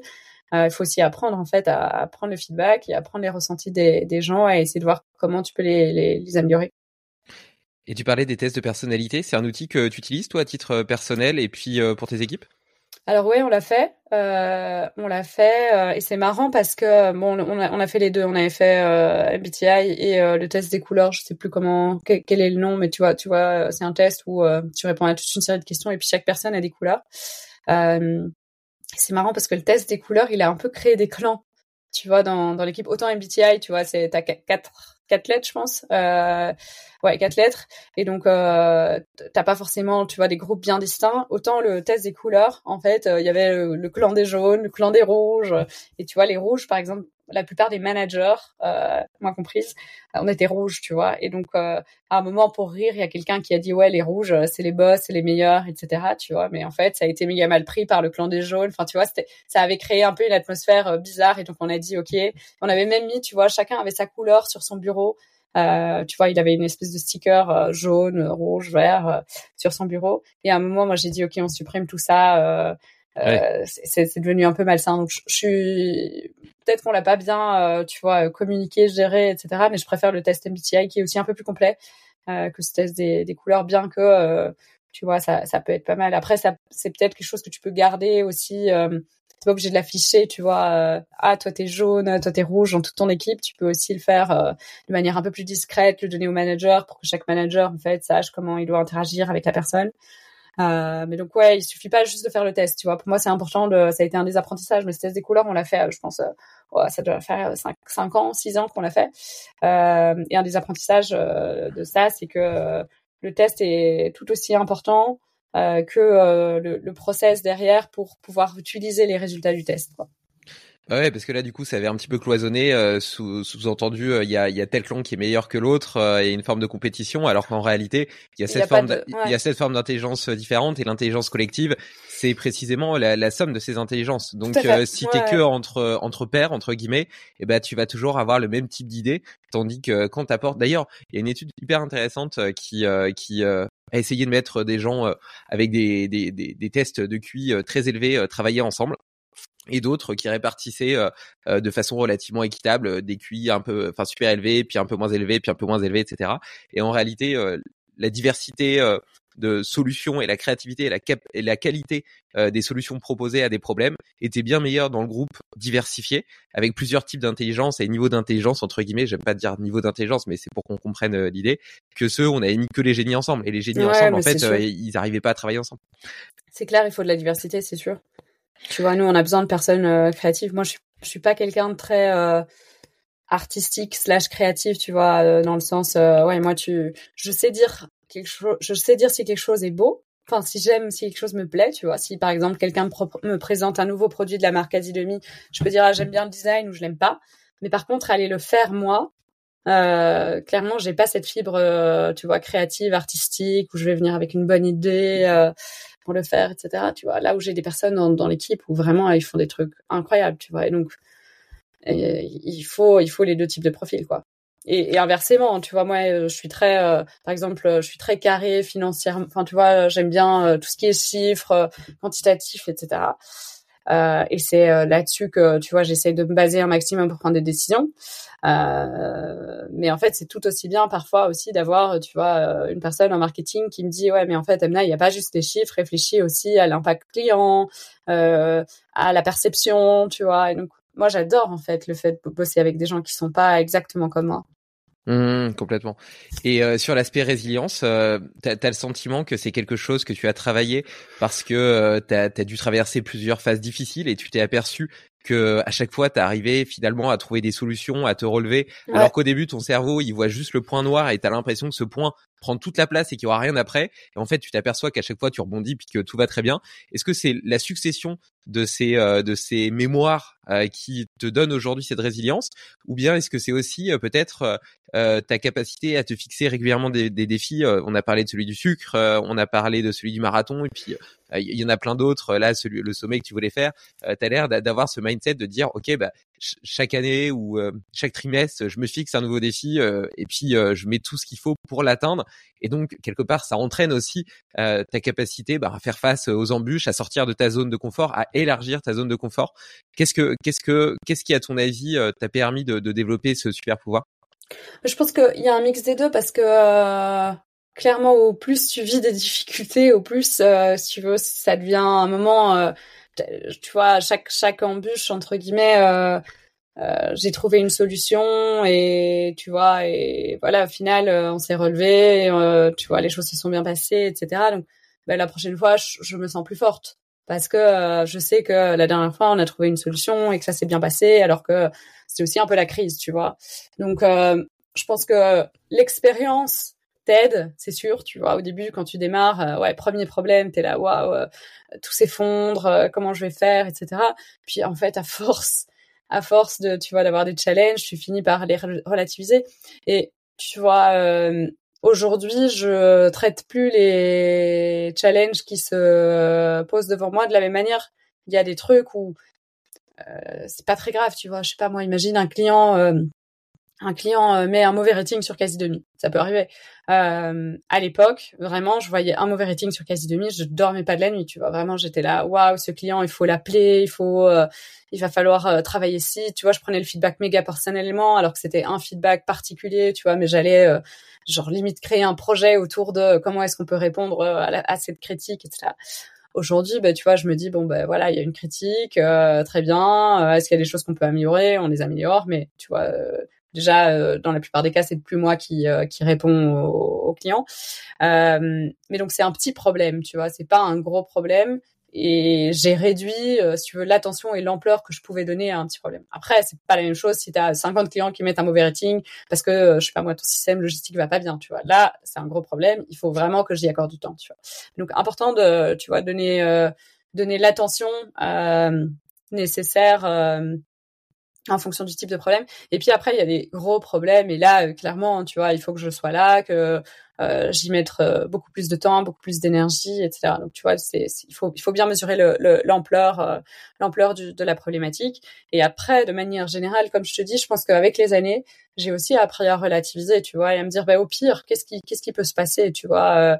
Euh, je vais pas me retrouver si, si imagine demain tout s'arrête euh, je vais pas me retrouver à la rue. J'ai quand même euh, acquis une certaine expérience. Je sais que je vais pouvoir retrouver du travail. Euh, j'ai, euh, je vis déjà dans une maison, tu vois, que j'ai pu acheter avec mes années de, de, de, de boulot, etc. Donc, je me retrouve pas sans toi. j'ai la chance d'avoir quand même construit un carnet d'adresses avec des gens qui pourraient m'aider. Enfin, tu vois, en fait, tu, tu t'es pas sans rien quoi tu vois. Alors oui ce serait très triste qu'il se passe quelque chose pour ma boîte et je ne le souhaite vraiment pas parce que je suis super attachée c'est mon bébé tu vois c'est c'est le projet que c'est le projet que j'ai dont je rêve depuis que je suis toute petite. Euh, mais euh, voilà je pense que tu t'en remets quoi tu vois et ce sera peut-être pour faire autre chose euh, euh ou euh, je ferai peut-être moins d'erreurs ou tu vois je profiterai du fait que justement j'ai acquis une expérience pour pouvoir pouvoir répéter les choses qui ont bien fonctionné, ne pas reproduire euh, les erreurs que j'ai faites. Donc tu vois, je pense que cette relativisation euh, aide. Euh, et alors pour pour pour pour, pour le, deuxième point, oui, je pense que tu vois, je fonctionne par objectif et, je suis assez carré, tu vois, s'il y a un problème qui se montre euh, qui se montre devant moi, euh, on va trouver, on va faire un plan d'attaque et puis après on va faire ce qu'on peut pour euh, pour y arriver, tu vois. Et un peu comme si je devais aller grimper une montagne, ben, je vais faire tout ce que je peux pour pour y arriver. Et tu vois, je suis plutôt quelqu'un qui se donne à fond, qui se décourage pas facilement. S'il faut que je bosse dur, s'il faut que je fasse certains sacrifices, s'il faut que je prenne mon téléphone pour passer à certains coups de fil qui sont pas toujours les coups, les coups de fil les plus plaisants, etc. Je vais le faire, tu vois. Donc, en fait, si tu veux, le fait que je me donne les moyens euh, systématiquement quand j'ai un truc en tête, ça aide aussi, tu vois, parce que je peux pas culpabiliser après en me disant ah ouais mais là en fait t'aurais pu faire ci ou t'aurais pu faire faire ça, tu vois. Je suis, je suis plutôt du style à essayer de tout faire à fond de me donner à du 2000%. Et donc, ouais, il n'y a pas ce sentiment de culpabilité de, ah ouais, mais euh, j'ai pas assez bossé ou j'ai pas assez facile comme ça, etc. Tu vois, je, je, suis plutôt euh, en mode, bon, j'y vais au zère et, euh, et je fais ce que je peux, quoi. Je suis un peu comme ça aussi. Et, et du coup, ton associé, c'est ton mari. Ça fait quoi, du coup, de, de travailler en couple? C'est quoi ta vision du couple?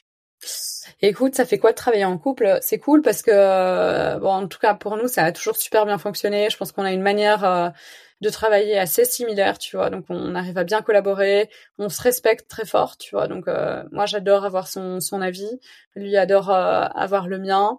Euh, on bosse pas sur les mêmes sujets, ça c'est quelque chose qui est important, tu vois. On a vraiment chacun nos responsabilités dans la boîte. Donc euh, tu vois typiquement le marketing c'est moi et lui il va pas toucher au marketing. Alors il va de temps en temps, tu vois, si moi j'ai une question, il va me donner son avis ou tu vois de temps en temps il participe à un meeting et c'est cool d'avoir un avis externe. Mais par contre c'est moi qui prends toutes les décisions. Par contre, l'aspect logistique, ben, c'est lui qui gère tout et je vais pas commencer à bosser dessus et à, tu vois, faire son travail à sa place et tout, parce que ça, ça marche pas. Vraiment, on l'a essayé au début. Au début, il n'y avait pas de rôle qui était bien défini. Et en fait, c'était une catastrophe, tu vois. Donc ça fonctionnait pas. Euh, en plus, c'était pas efficace parce que de un, euh, on, on, on, refaisait, euh, tu vois, deux fois parfois le travail parce qu'on bossait sur les mêmes sujets. De deux, dans l'équipe, ils savaient pas qui était responsable. Donc, tu vois, tu avais le marketing manager, il me demandait, ah, c'est quoi le budget ce mois-ci et quelles sont les actions? Et puis euh, après, euh, en fait, Alain disait, ah, mais non, on va pas faire comme ça. Et tu vois, en fait, le manager, il savait juste plus plus qui écouter euh, ou comment faire. Et donc à un moment, on a vraiment dit ok, toi tu prends ça, toi tu prends ça, et toi tu prends ça, et moi je prends le reste, tu vois. Et donc euh, et donc aujourd'hui, le fait qu'on ait bien nos responsabilités à la fois tu vois, pour nous personnellement, on sait ce qu'on doit faire chaque jour, mais aussi pour l'équipe que ce soit bien clair qui est responsable de quoi, ça aide vraiment beaucoup. Et, euh, et alors le, gros avantage, tu vois, c'est que euh, on est on est on est un couple, on est meilleurs potes, tu vois, donc on se dit tout. Euh, si si à un moment je pense quelque chose, je vais lui dire, tu vois, je vais pas euh, réfléchir à comment est-ce que je vais pouvoir lui communiquer ça, euh, je vais devoir mettre un meeting et tout. Genre nous. Euh, tous les jours, fin de journée, on est ensemble et on communique sur tous les sujets, on se donne des feedbacks, etc. Donc la communication est hyper euh, facile. Euh, alors une des questions qu'on nous pose souvent, c'est ah comment vous faites la part des choses? Est-ce que à telle heure vous arrêtez de parler de quasi demi? Et la, réponse c'est non, tu vois, ça fait partie de notre vie. on aime beaucoup ce qu'on fait. si de temps en temps, tu vois, moi je commence à parler de quasi demi et Alain n'a pas envie d'en parler, il va, il va, me le dire, il va me dire ouais là, je, parlons d'autre chose, j'ai juste j'ai une dure journée, j'ai pas envie, tu vois. Mais euh, sinon, en fait, le fait aussi qu'on bosse sur des sujets qui sont différents euh, fait qu'on est hyper curieux, tu vois. Euh, moi, j'ai envie de savoir ce qu'il a fait à la fin de la journée. Euh, quels sont les trucs qu'il a mis en place et inversement, tu vois, bien plus que quand il bossait chez McKinsey ou il bossait pour un client, tu vois, tiers, ce qui était même pas, enfin, tu vois, c'était même pas sa propre boîte, tu vois. Donc là, je faisais semblant que je m'intéressais parce que ça lui faisait plaisir, mais c'est pas la même chose, tu vois. Donc, euh, donc non, on est hyper complices, euh, on communique super bien. Euh, quasi demi, c'est, notre bébé à tous les deux, donc ça fait partie de notre vie et on se soutient dans les moments euh, compliqués, euh, mais aussi, tu vois, on fait la fête ensemble quand il y a des victoires. Euh, en fait, et, et, ça nous a aussi aidé, tu vois, le fait de bosser ensemble, ça, ça nous a aidé, je pense, à aussi mieux collaborer sur le plan perso, tu vois. Donc, on communique, on est un couple qui communique beaucoup, qui est très transparent. On se prend, en fait, un autre avantage, c'est qu'on se prend jamais la tête. Vraiment, dans, la, dans notre vie perso, on se prend jamais la tête, mais parce qu'on a tellement de trucs, si tu veux, à, gérer, etc., euh, avec quasi demi, qu'on a juste pas du tout envie de commencer à, tu vois, se rajouter des complications dans notre vie perso. Donc, on se dispute vraiment euh, jamais, tu vois. Alors qu'il y a des couples, ils ont besoin de ça pour, euh, tu vois, parfois un peu pimenter le truc et tout. Nous, on n'est pas du tout comme ça, quoi. Nous, euh, on a déjà assez de travail avec, euh, tu vois, quasi demi. On n'a pas envie de commencer à se créer des ennuis inutilement euh, dans notre vie perso. Donc, je, je, trouve que c'est vraiment une formule qui, qui marche bien. Euh, on se dit souvent que si un jour on relancerait une boîte, on pourrait le, le refaire à deux parce que tu vois, à partir du moment où tu as un bon binôme, ça marche bien. Euh, et après, euh, après c'est marrant parce que ici, je suis, je, suis, au ski avec une copine et, qui m'entend faire des, des calls, tu vois, pro de temps en temps. Et elle me dit, c'est marrant, mais tu parles pas du tout avec Alain de la même manière que euh, quand je vous vois à deux, euh, tu vois, dans, dans le week-end ou quoi, euh, vous êtes hyper pro, tu vois. Et c'est vrai qu'on a aussi euh, appris à travailler ensemble et à être pro, tu vois. On n'est pas euh, on n'est pas en train de se faire des câlins et en train de, tu vois, de, de se faire des blagues et etc. Quand on bosse, quoi. Tu vois, on est sérieux. on bosse de manière pro, on a des discussions qui sont pro. Euh, euh, on se dit les choses s'il faut qu'on se dise euh, les choses, tu vois. Donc, euh, on a aussi appris à, si tu veux, gérer notre relation pro d'une manière et notre relation perso d'une autre, quoi. Mais c'était assez marrant d'avoir l'analyse de quelqu'un d'autre, tu vois, qui, c'est la première fois qu'on me dit, ah, mais en fait, vous vous parlez pas du tout de la même manière au bureau ou pas au bureau, quoi. Vous êtes beaucoup plus, ouais, beaucoup plus direct, carré, etc. dans votre communication pro, quoi. Ouais, donc tu as quand même deux, deux postures cognitives. Euh, c'est marrant parce que moi, tu vois, euh, initialement, c'était, ça aurait été horrible d'imaginer bosser avec avec ma femme. Euh, pas, pas, parce que je l'aime pas, mais parce que j'avais besoin de, de mon de, de, de, mon espace ouais, tu vois, j'avais besoin de me sentir, euh, de me d'avoir ma vie et puis notre vie de couple, de, de séparer les deux et puis euh, ça me semblait, ça me semblait mortifère. Et aujourd'hui, j'ai une vision complètement différente du couple et euh, justement, je la vois au contraire comme mon associé, partenaire dans le crime. Et puis, elle a ses forces, j'ai les miennes. Et, et aussi nos, nos, nos, champs de compétences, les choses qu'on aime faire, plus ou moins faire, et on se complète hyper bien. Et donc je vois vraiment maintenant notre couple, notre relation et puis notre façon de travailler ensemble comme un organisme, comme un organisme vivant où chacun a ses spécialités et puis contribue à ce que le tout et la somme des parties soit plus fort et rayonne. Et donc on n'est pas en train d'essayer de calculer qui fait quoi, etc. Mais qu'est-ce qu'on peut faire l'un et l'autre pour permettre à l'ensemble conforme de rayonner et de mieux fonctionner. Et ça, ce mindset, il nous permet de, de, travailler ensemble sur certains sujets pro, mais aussi, et comme tu le dis très bien, de, de, régler notre notre vie personnelle, la, gestion de, de, nos projets, de, de, conflits éventuels avant même qu'ils surviennent, parce qu'on a mis en place des systèmes de communication hyper efficaces. Et d'ailleurs, euh, tu vois, en tant que CEO de, de startup, euh, euh, tu fais souvent des, des boards, etc., avec tes investisseurs, avec tes associés. et donc, tu as quand même ces, ces, moments où tu regardes un petit peu ce que tu as fait par le passé, quels sont les projets à venir, comment est-ce que tu les dessines, qu'est-ce que tu vas mettre en place comme ressources pour les atteindre. Et, et cette capacité à faire des bilans, à observer ce qui se passe, à savoir où on veut aller et à influer sur la courbe de ton destin, c'est quelque chose que j'ai appliqué et j'ai l'impression qu'on applique très peu à titre personnel. Et, et maintenant, je l'applique déjà à moi à titre personnel. Donc je fais aussi ces bilans, euh, j'en fais beaucoup, euh, journal, euh, de façon journalière, hebdomadaire, mensuelle et annuelle. Et je le fais, euh, on le fait aussi à l'échelle du couple. Euh, donc une fois par mois, on se pose et puis on réfléchit un petit peu euh, à ce qu'on a envie de faire, au projet qu'on a envie, à l'éducation qu'on a envie de donner à notre fille, au point de tension qu'il peut y avoir aussi, qui sont encore sous laminaire, tu vois, qui sont pas encore très importants, pas suffisamment importants que pour générer une dispute, mais qui malgré tout commencent à créer des petites frustrations, des petites résistances. Et du coup, on désamorce tout ça avant même que ça devienne des, des vrais sujets, tu vois. Et, et je trouve que il y, y, a beaucoup de parallèles qu'on pourrait faire entre l'entrepreneuriat et, euh, et, la vie personnelle. Euh, et pour devenir entre guillemets entrepreneur de sa vie et euh, mettre plus de conscience dans ce qu'on fait. Euh, tu vois, on parlait au tout début du podcast de la gestion du temps, etc. Mais déjà observer la façon dont ton énergie se dépense au cours de ta journée, pas seulement vis-à-vis des, des, différentes sources, c'est-à-dire LinkedIn, etc. Mais plutôt euh, et ben quand je fais ça, ça me donne de l'énergie. Par contre, quand je fais ça, ça me draine de l'énergie. Euh, bah, peut-être que ce qui me draine de l'énergie, je pourrais le déléguer. Peut-être que d'ailleurs euh, un collaborateur, euh, dans le cas de l'entrepreneuriat ou dans le cas de mon couple, peut-être que ma femme, elle aimerait bien le faire. Tu vois, par exemple, elle, elle adore faire la vaisselle et passer l'aspirateur. C'est des moments un peu méditatifs pour elle. Et par contre, elle déteste faire les courses et préparer à manger. Moi, à l'inverse, j'adore préparer à manger et faire les courses, mais j'aime pas passer l'aspirateur et faire les lessives, tu vois. Et donc, on se complète hyper bien là-dedans, tu vois. Et si on avait cherché juste une une, un équilibre parfait de la répartition des tâches euh, parce que ça fait moderne, etc. Et puis euh, l'homme machin, etc. Et ben, en fait, on aurait tous les deux euh, de notre énergie sur des choses qui nous plaisent pas forcément, alors qu'en discutant de façon un peu plus intelligente, ben, on s'est aperçu qu'il y avait une voie du milieu qui permettait à chacun d'utiliser ses forces à bon escient. Non, c'est clair, il y a, il y a aussi une, une séparation des rôles qui se fait dans, la, dans la vie de couple, tout comme ça, ça doit être le cas quand tu es associé, c'est clair. Est-ce qu'il y a des petits hacks euh, que tu utilises euh, au quotidien qui te permettent d'exprimer pleinement ton potentiel? Tu as parlé, tu as euh, cité du sport déjà le matin? Ouais, clairement le sport. Qu'est-ce que j'ai comme hack du quotidien? Hmm. Bon, moi je suis très, je suis quelqu'un qui est assez organisé, tu vois. Donc tous les jours j'ai une to-do avec les trucs que je veux faire en mode, euh, tu vois, quick, quick task, euh, vraiment les trucs rapides euh, qui doivent être terminés ce, ce jour-là, et puis les, les, tâches plus longues, tu vois. Et, et en général, je, je me fixe d'avoir une tâche plus longue qui doit être faite, et puis après les petits trucs du quotidien. Les tâches plus longues, c'est parfois vraiment des, des, gros projets, tu vois, donc ça, ça prend du, du, temps, mais donc je suis très organisée. Chaque jour, j'ai ma to-do à la fin de ma journée, je veux avoir fini cette euh, cette to do et je, je, la regarde très souvent en regardant est-ce que en me disant est-ce que il y a des choses que je peux déléguer, tu vois? Et donc euh, en fait régulièrement la moitié de ma to do je peux la, la déléguer donc c'est vraiment un exercice que je fais euh, quotidiennement, c'est de voir en fait est-ce qu'il n'y a pas des des endroits où je peux donner des responsabilités à, à d'autres personnes de l'équipe.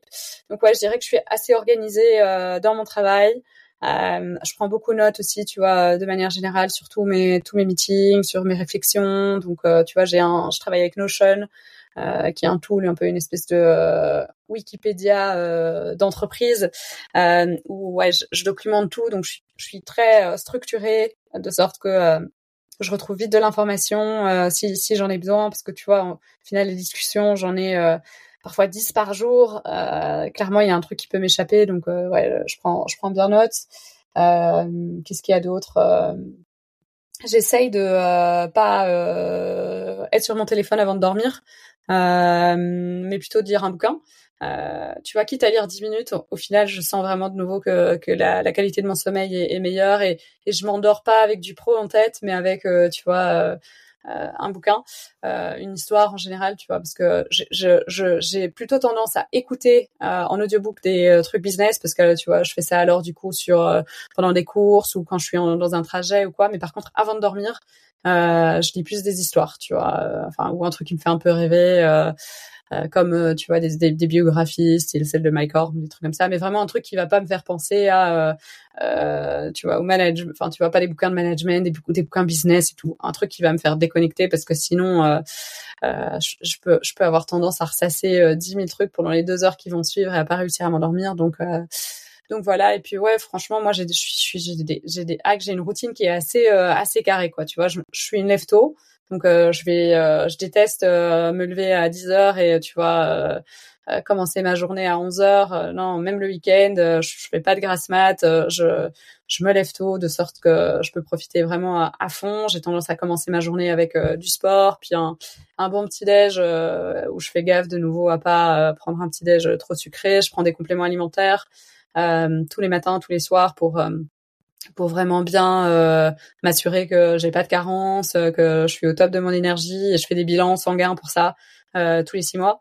Euh, donc je prends vraiment pas n'importe quoi. Je prends sur base de, des, des besoins et je prends des choses qui sont adaptées euh, à mon propre corps. Et puis j'essaie d'arriver aussi avant tout le monde au bureau euh, pour euh, avancer sur, tu vois, faire un peu du, du, deep work en fait, avancer sur certains sujets où euh, je sais que j'aurai pas le temps pendant la journée, quoi. Et ça, ça dépend un peu. J'ai pas forcément un type de sujet spécifique, mais j'aime bien être au bureau avant d'être dérangé, tout comme j'aime bien bosser le soir aussi.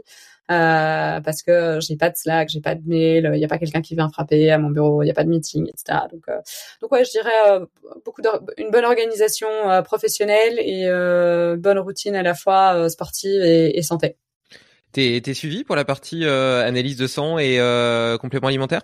Ouais, ouais, ouais, ben mon, via mon père. J'ai la chance d'avoir un père, tu vois, qui s'y connaît à fond là-dedans. Donc c'est lui qui me fait mes, mes prises de sang euh, avec des bilans sanguins qui sont quand même bien, euh, bien sophistiqués. Et puis euh, c'est lui qui me fait toutes les recommandations. donc j'ai de la chance. Ouais, c'est trop cool parce que, enfin, moi j'adore cette approche qui en train d'émerger qu'on appelle médecine fonctionnelle où justement on s'intéresse plutôt à, la, à la, prévention qu'à la pathologie, mm-hmm. plutôt aux causes qu'aux symptômes euh, et on essaie justement de modifier les stratégies alimentaires, la complémentation, etc. avant d'avoir recours à des armes allopathiques euh, et qui ont plutôt tendance à, à, masquer les symptômes plutôt qu'à régler et à solutionner les causes. J'ai à cet égard enregistré plusieurs épisodes avec le docteur Georges Mouton, qui est luxembourgeois belge, donc de, de, ton côté, et avec qui d'ailleurs j'ai, j'ai, j'ai, je vais bientôt sortir une masterclass sur la génomique, donc la façon dont tu peux modifier euh, certains choix alimentaires euh, en comprenant certaines variantes de, de, de, de, gènes, donc notamment sur ApoE, DIO2, etc. Et bref, je trouve ça hyper intéressant. Et donc moi-même, je suis, je suis client, on va dire, de, ce type d'approche. Et donc deux fois par an, je fais aussi des analyses de sang et je me supplémente en, en conséquence. Et j'ai vraiment vu un, un gros changement euh, en termes de vitalité, d'énergie. En plus, moi, j'aime bien les biofeedbacks, donc euh, je suis un peu la variabilité de ma fréquence cardiaque et, ah, et, ce genre de choses. Et, je, je, vois vraiment l'impact de cette approche sur euh, sur tous mes marqueurs, tu vois. Euh, donc ça, ça, se vérifie à la fois par mes marqueurs sanguins, par mes biofeedbacks et par mes ressentis personnels au cours de la journée. Et je pense que quand on a envie justement d'avoir des vies un peu hyper intense euh, où tu es à la fois entrepreneur, en même temps sportif, euh, en même temps que tu travailles ta croissance personnelle. Moi, j'ai en plus une famille, etc. Euh, bon bah toi, t'as un mari, c'est déjà c'est déjà beaucoup aussi. et ben, je pense que c'est un peu comme si tu marchais sur des sur des lignes de crête, tu vois. J'aime bien ces, ces, ces métaphores avec la montagne, avec l'alpinisme que, que j'apprécie par ailleurs. Euh, et, euh, et donc tu es vraiment en équilibre entre les deux et euh, tu peux vraiment exulter et être au meilleur de ton potentiel, mais euh, le, la chute, elle est aussi assez proche, tu vois, parce que la ligne de crête, elle est elle est elle est pas large. Donc mmh donc tu dois aussi essayer de maîtriser au maximum tous les stresseurs qui peuvent arriver dans ta vie pour choisir tes sources de stress. Parce qu'en fait, euh, le, la charge cognitive, même si elle te fait kiffer, c'est du stress. Le sport, même si tu adores ça, c'est du stress, etc. Tu vois. Et donc, euh, euh, pour pouvoir donner le meilleur de toi là-dedans, et eh ben il faut qu'à côté de ça, les polluants, les statuts micronutritionnels, la qualité de ton alimentation, la qualité de ton sommeil, de ta récupération, de tes relations sociales, etc., soient au maximum maîtrisées, qualitatives. Tu parlais de l'organisation, c'est aussi quelque chose qui t'évite de dépenser énormément de charges émotionnelles, de charges intellectuelles, à te demander qu'est-ce que je vais faire, le fait d'avoir des process, etc. Moi, moi, tu vois, on me demande, enfin, je, je trouve que on me demande comment je fais pour être aussi discipliné, mais je trouve que la discipline, c'est le plus facile. C'est grâce à ça que euh, t'as pas besoin de te demander à chaque fois est-ce que je fais ceci, est-ce que je fais cela? Non, c'est cadré, tu vois, c'est comme ça. et tu te poses moins de questions et c'est beaucoup beaucoup plus facile que de se demander tous les jours ah tiens est-ce que je vais aller courir, comment je me sens aujourd'hui, etc. Non, c'est bon, c'est mmh. c'est juste calé. C'est dans mon planning, ouais. voilà. Euh, et d'ailleurs, est-ce qu'il y a un sujet sur lequel, un sujet important sur lequel tu aurais changé d'avis euh, ces dernières années? Oh, euh, bonne question.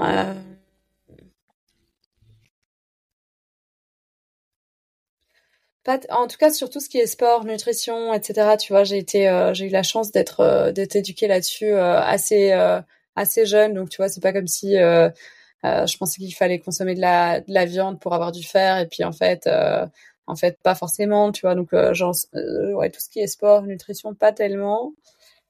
Pro. Ouais, peut-être sur le pro, j'ai, tu vois, en fait, on a eu un bon nombre d'années où on était euh, on était un peu euh, croissance à tout prix, tu vois. Euh, et en fait, il fallait faire des grosses levées de fonds, il fallait investir beaucoup dans, dans sa boîte, euh, peu importe la bottom line, donc peu importe les, les, les résultats derrière, tant qu'il y avait des ventes, tu vois. Mais par contre, euh, le, le, profit, on le regardait pas.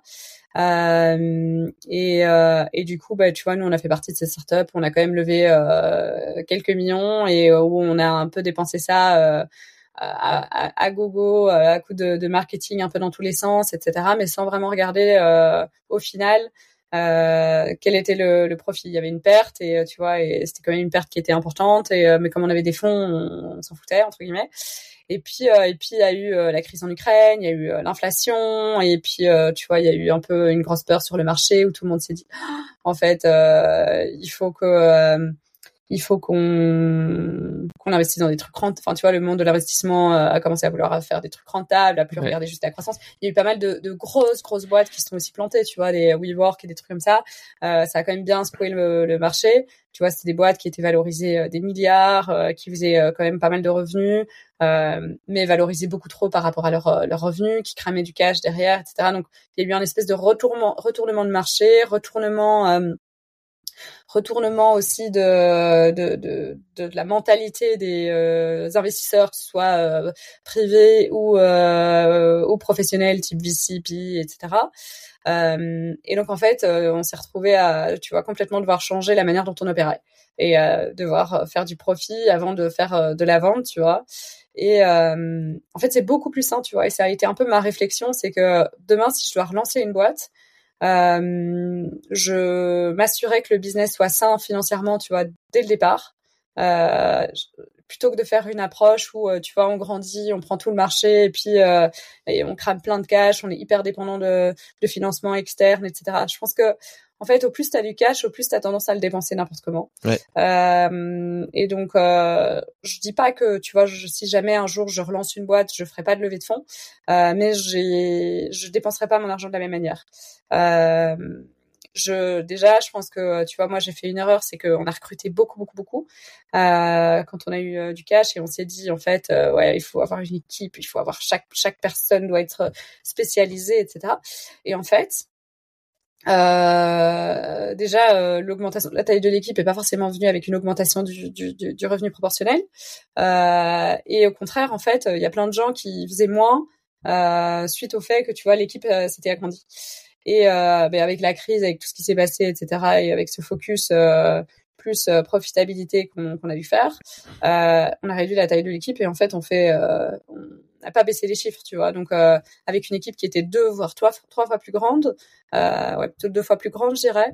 Euh, en fait, on se rend compte qu'on peut faire tout autant, si pas plus, parce qu'au plus t'es nombreux, au plus t'as des process, au plus tu vois, il faut faire des meetings, la communication devient compliquée, etc. Tu vois. Donc j'aurais tendance à, euh, je dirais le gros apprentissage, c'est ouais, si, si parfois c'est nécessaire, si tu veux, de, de grandir vite et de lever des fonds pour pouvoir prendre des parts de marché rapidement. Mais par contre, je le ferai de manière beaucoup plus structurée et réfléchie que ce que j'ai fait, et en portant une grande attention à la taille de l'équipe et au profil que j'embauche. Tu vois, donc en fait, t'es mieux d'avoir euh, une petite équipe mais avec des, stars, tu vois, dans différents sujets et des gens qui sont capables de, jongler avec euh, différents sujets, plutôt que d'avoir, tu vois, euh, une équipe où vous êtes où il y a 100 personnes et où as un rôle qui pouvait être fait par une personne avant et splitté en trois. Enfin, ça complexifie beaucoup de choses, tu vois. Donc je tablerai plus sur une opération hyper lean, hyper agile, tu vois, et, c'est un peu ce que j'ai retrouvé aujourd'hui, qui me plaît beaucoup plus parce que on est rapide quoi tu vois. Et quand je vois les grosses boîtes je comprends mieux pourquoi c'est euh, tu vois des escargots parfois sur certaines choses et euh, il y a 50 personnes qui sont impliquées et tout. Aujourd'hui on est euh, on reste tu vois on est on est 50 je pense dans le dans le groupe quasi demi. Donc ça reste tu vois une, une bonne équipe. Mais on est beaucoup plus agile qu'il y a il y a un an ou un an ou deux on arrive à mettre en place des projets rapidement. Euh, euh, en général, il y a un lead par projet et tu vois, il n'y a pas besoin d'impliquer 50 personnes, euh, là où ça avait été un peu le cas. Donc, je dirais gros apprentissage sur ouais la, gestion globale de, l'entreprise, la gestion de, l'argent et, je pense que le contexte économique aujourd'hui est clairement il fait pas du bien à, beaucoup de gens, tu vois, et, il est compliqué, mais il a amené une certaine réflexion sur le marché qui en fait est plus saine, tu vois, parce que on était arrivé dans un truc où euh, ouais ça, ça devenait un peu malsain, euh, tu vois, ces, valos gigantesques, ces, ces fonds, euh, ces fonds euh, gaspillés, dépensés un peu n'importe comment, et je pense que beaucoup de boîtes ont ont appris. et ouais, je, je pense pas que on va retourner à un marché comme comme celui qu'on a eu il y a quelques années. Quoi.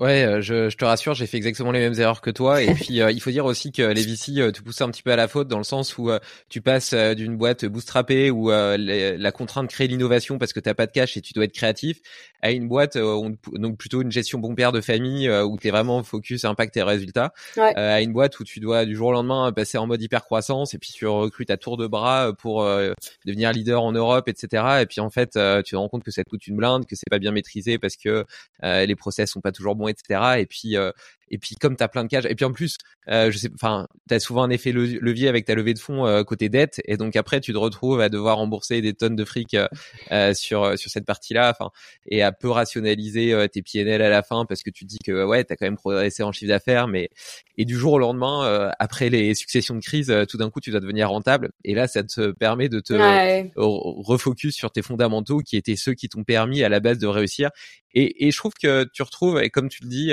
une forme de sérénité à ce type de, gestion qui est en réalité beaucoup plus beaucoup plus saine. Donc euh, donc ouais ouais je, je, je, te rejoins je te rejoins vachement là-dessus. Euh, est-ce qu'il y a une, une leçon de vie que, que tu aimerais transmettre euh, à tes enfants lorsque tu en auras? Euh, En fait, je pense que tu vois, j'aimerais, euh, sans pour autant les forcer à devenir entrepreneur, parce que je pense que tu vois, chacun doit trouver sa voie et tout le monde n'a pas forcément envie d'être entrepreneur. Euh, j'aime bien le mindset de l'entrepreneur, tu vois, qui qui se met pas vraiment de limites, qui euh, ouais pour qui euh, tu vois tout, tout est possible. Il y a il y a le laisser erreur qui est important. et en fait, tu apprends beaucoup de choses aussi grâce à l'entrepreneuriat. tu vois, donc j'aimerais bien réussir à leur inculquer un peu l'esprit entrepreneuriat parce que je trouve qu'il a il a il a beaucoup de beaucoup de valeurs, tu vois, genre t'oses, euh, tu, tu, tu, c'est très social, tu vois, tu parles beaucoup, c'est l'entrepreneur, l'entrepreneuriat, c'est pas, t'es pas en solo où tu l'aimes et alors euh, ça, ça fonctionnera vite, euh, pas super. Donc c'est très social. Euh, euh, t'apprends, tu vois, aussi à, à t'exprimer, t'apprends à négocier. Donc, tu vois, il y a, y a, plein de valeurs, en fait, autour de l'entrepreneuriat. T'apprends à, à, parler aux gens, tu vois, à, ben, pas, pas, forcément les gérer, tu vois, mais à, à comprendre quelles sont leurs, leurs émotions, à avoir de l'empathie pour les gens. Euh, donc, ouais, en fait, j'aime bien, si tu veux, toutes les, les valeurs que tu dois apprendre autour de l'entrepreneuriat. Je trouve qu'il y a beaucoup de choses que tu peux appliquer aussi dans dans ce que tu apprends ensuite à tes enfants, tu vois. Et c'est pareil un peu pour, euh, pour tout ce qui est tout ce qui touche au sport, tu vois. J'aimerais bien aussi réussir à leur inculquer ce ce mindset euh, gagnant, tu vois, en mode euh, voilà le mental en fait joue beaucoup, tu vois. C'est pas juste ouais, c'est dur physiquement, etc. Non, en fait, ton mental, souvent on dit dans les forces sportives que euh, quand, ton, quand ton corps dit stop, en fait, ton mental peut encore faire 80% du travail. Mmh. Euh, et tu vois, j'aime bien ce, ce, ce mindset-là en mode gagnant, on peut le faire, euh, on est ambitieux et, euh, donc ouais, je pense que bah, on est tous les deux entrepreneurs, Alain et moi, tu vois. Donc je crois que ce sera ce sera plus facile à, à léguer comme comme valeur à nos enfants que, que si on l'était pas. Il y a un invité de ce podcast euh, qui m'inspire énormément qui s'appelle Nicolas Aignon et euh, avec ses enfants, ses enfants ils ont aux alentours de 10 ans, euh, il en a trois et, euh, et donc il a acheté une maison avec une petite châtaigneraie et donc ses enfants s'occupent de la châtaigneraie, récupèrent les ramassent les châtaignes, vont les transformer dans un petit labo à côté, font des pots de crème de châtaigne, 500 pots je crois cette année, collent les étiquettes etc dessus et, les, vendent, en mode micro production. tu vois, ça, et donc c'est incroyable, tu vois, et quand tu vois tout ce qu'ils ont appris à la fois sur le côté artisanal parce qu'il y a quand même le temps en nature, etc. à faire. Mhm. Et puis sur le marketing, sur la vente, sur la comptabilité. Enfin, quand tu vois toutes les compétences qu'ils ont pu acquérir grâce à ça à 10 ans, et en plus la fierté après de, de, de, de, gagner 200 euh, balles ou 300 balles à leur âge par eux-mêmes. Tu comprends la valeur de l'argent. Euh, Exactement. ouais, non, c'est clair, ça, ça a beaucoup, beaucoup de valeur. Bon, écoute, je sais que je sais que tu as un engagement là juste après. Euh, je te propose de terminer ce podcast par euh, une petite recommandation d'invité que tu aurais euh, que tu aimerais entendre sur les Project. Euh, ouf, euh, bonne question. Euh, qui est-ce que tu pourrais inviter? T'as as des t'as des gaps, t'as des gens que des sujets sur lesquels t'aimerais bien avoir euh, des orateurs? Euh, écoute, moi je m'intéresse de façon hyper holistique au potentiel humain. si si t'as quelqu'un à me recommander qui soit vraiment calé en épigénétique, ça m'intéresse. Mais donc c'est assez spécifique. Bah, tu, tu pourrais tu pourrais interviewer mon père en vrai qui, qui s'y connaît quand même pas mal là-dessus, qui s'y connaît aussi ben, beaucoup sur les aspects, euh, tu vois, nutrition, prévention, etc. Euh, franchement, il est passionnant et euh, il aime beaucoup parler. Donc, euh, tu auras du mal à, à, placer tes questions. Mais ouais, il, il, est, il est assez intéressant. Euh, et il s'intéresse au sujet lié à la prévention depuis vraiment des années et des années.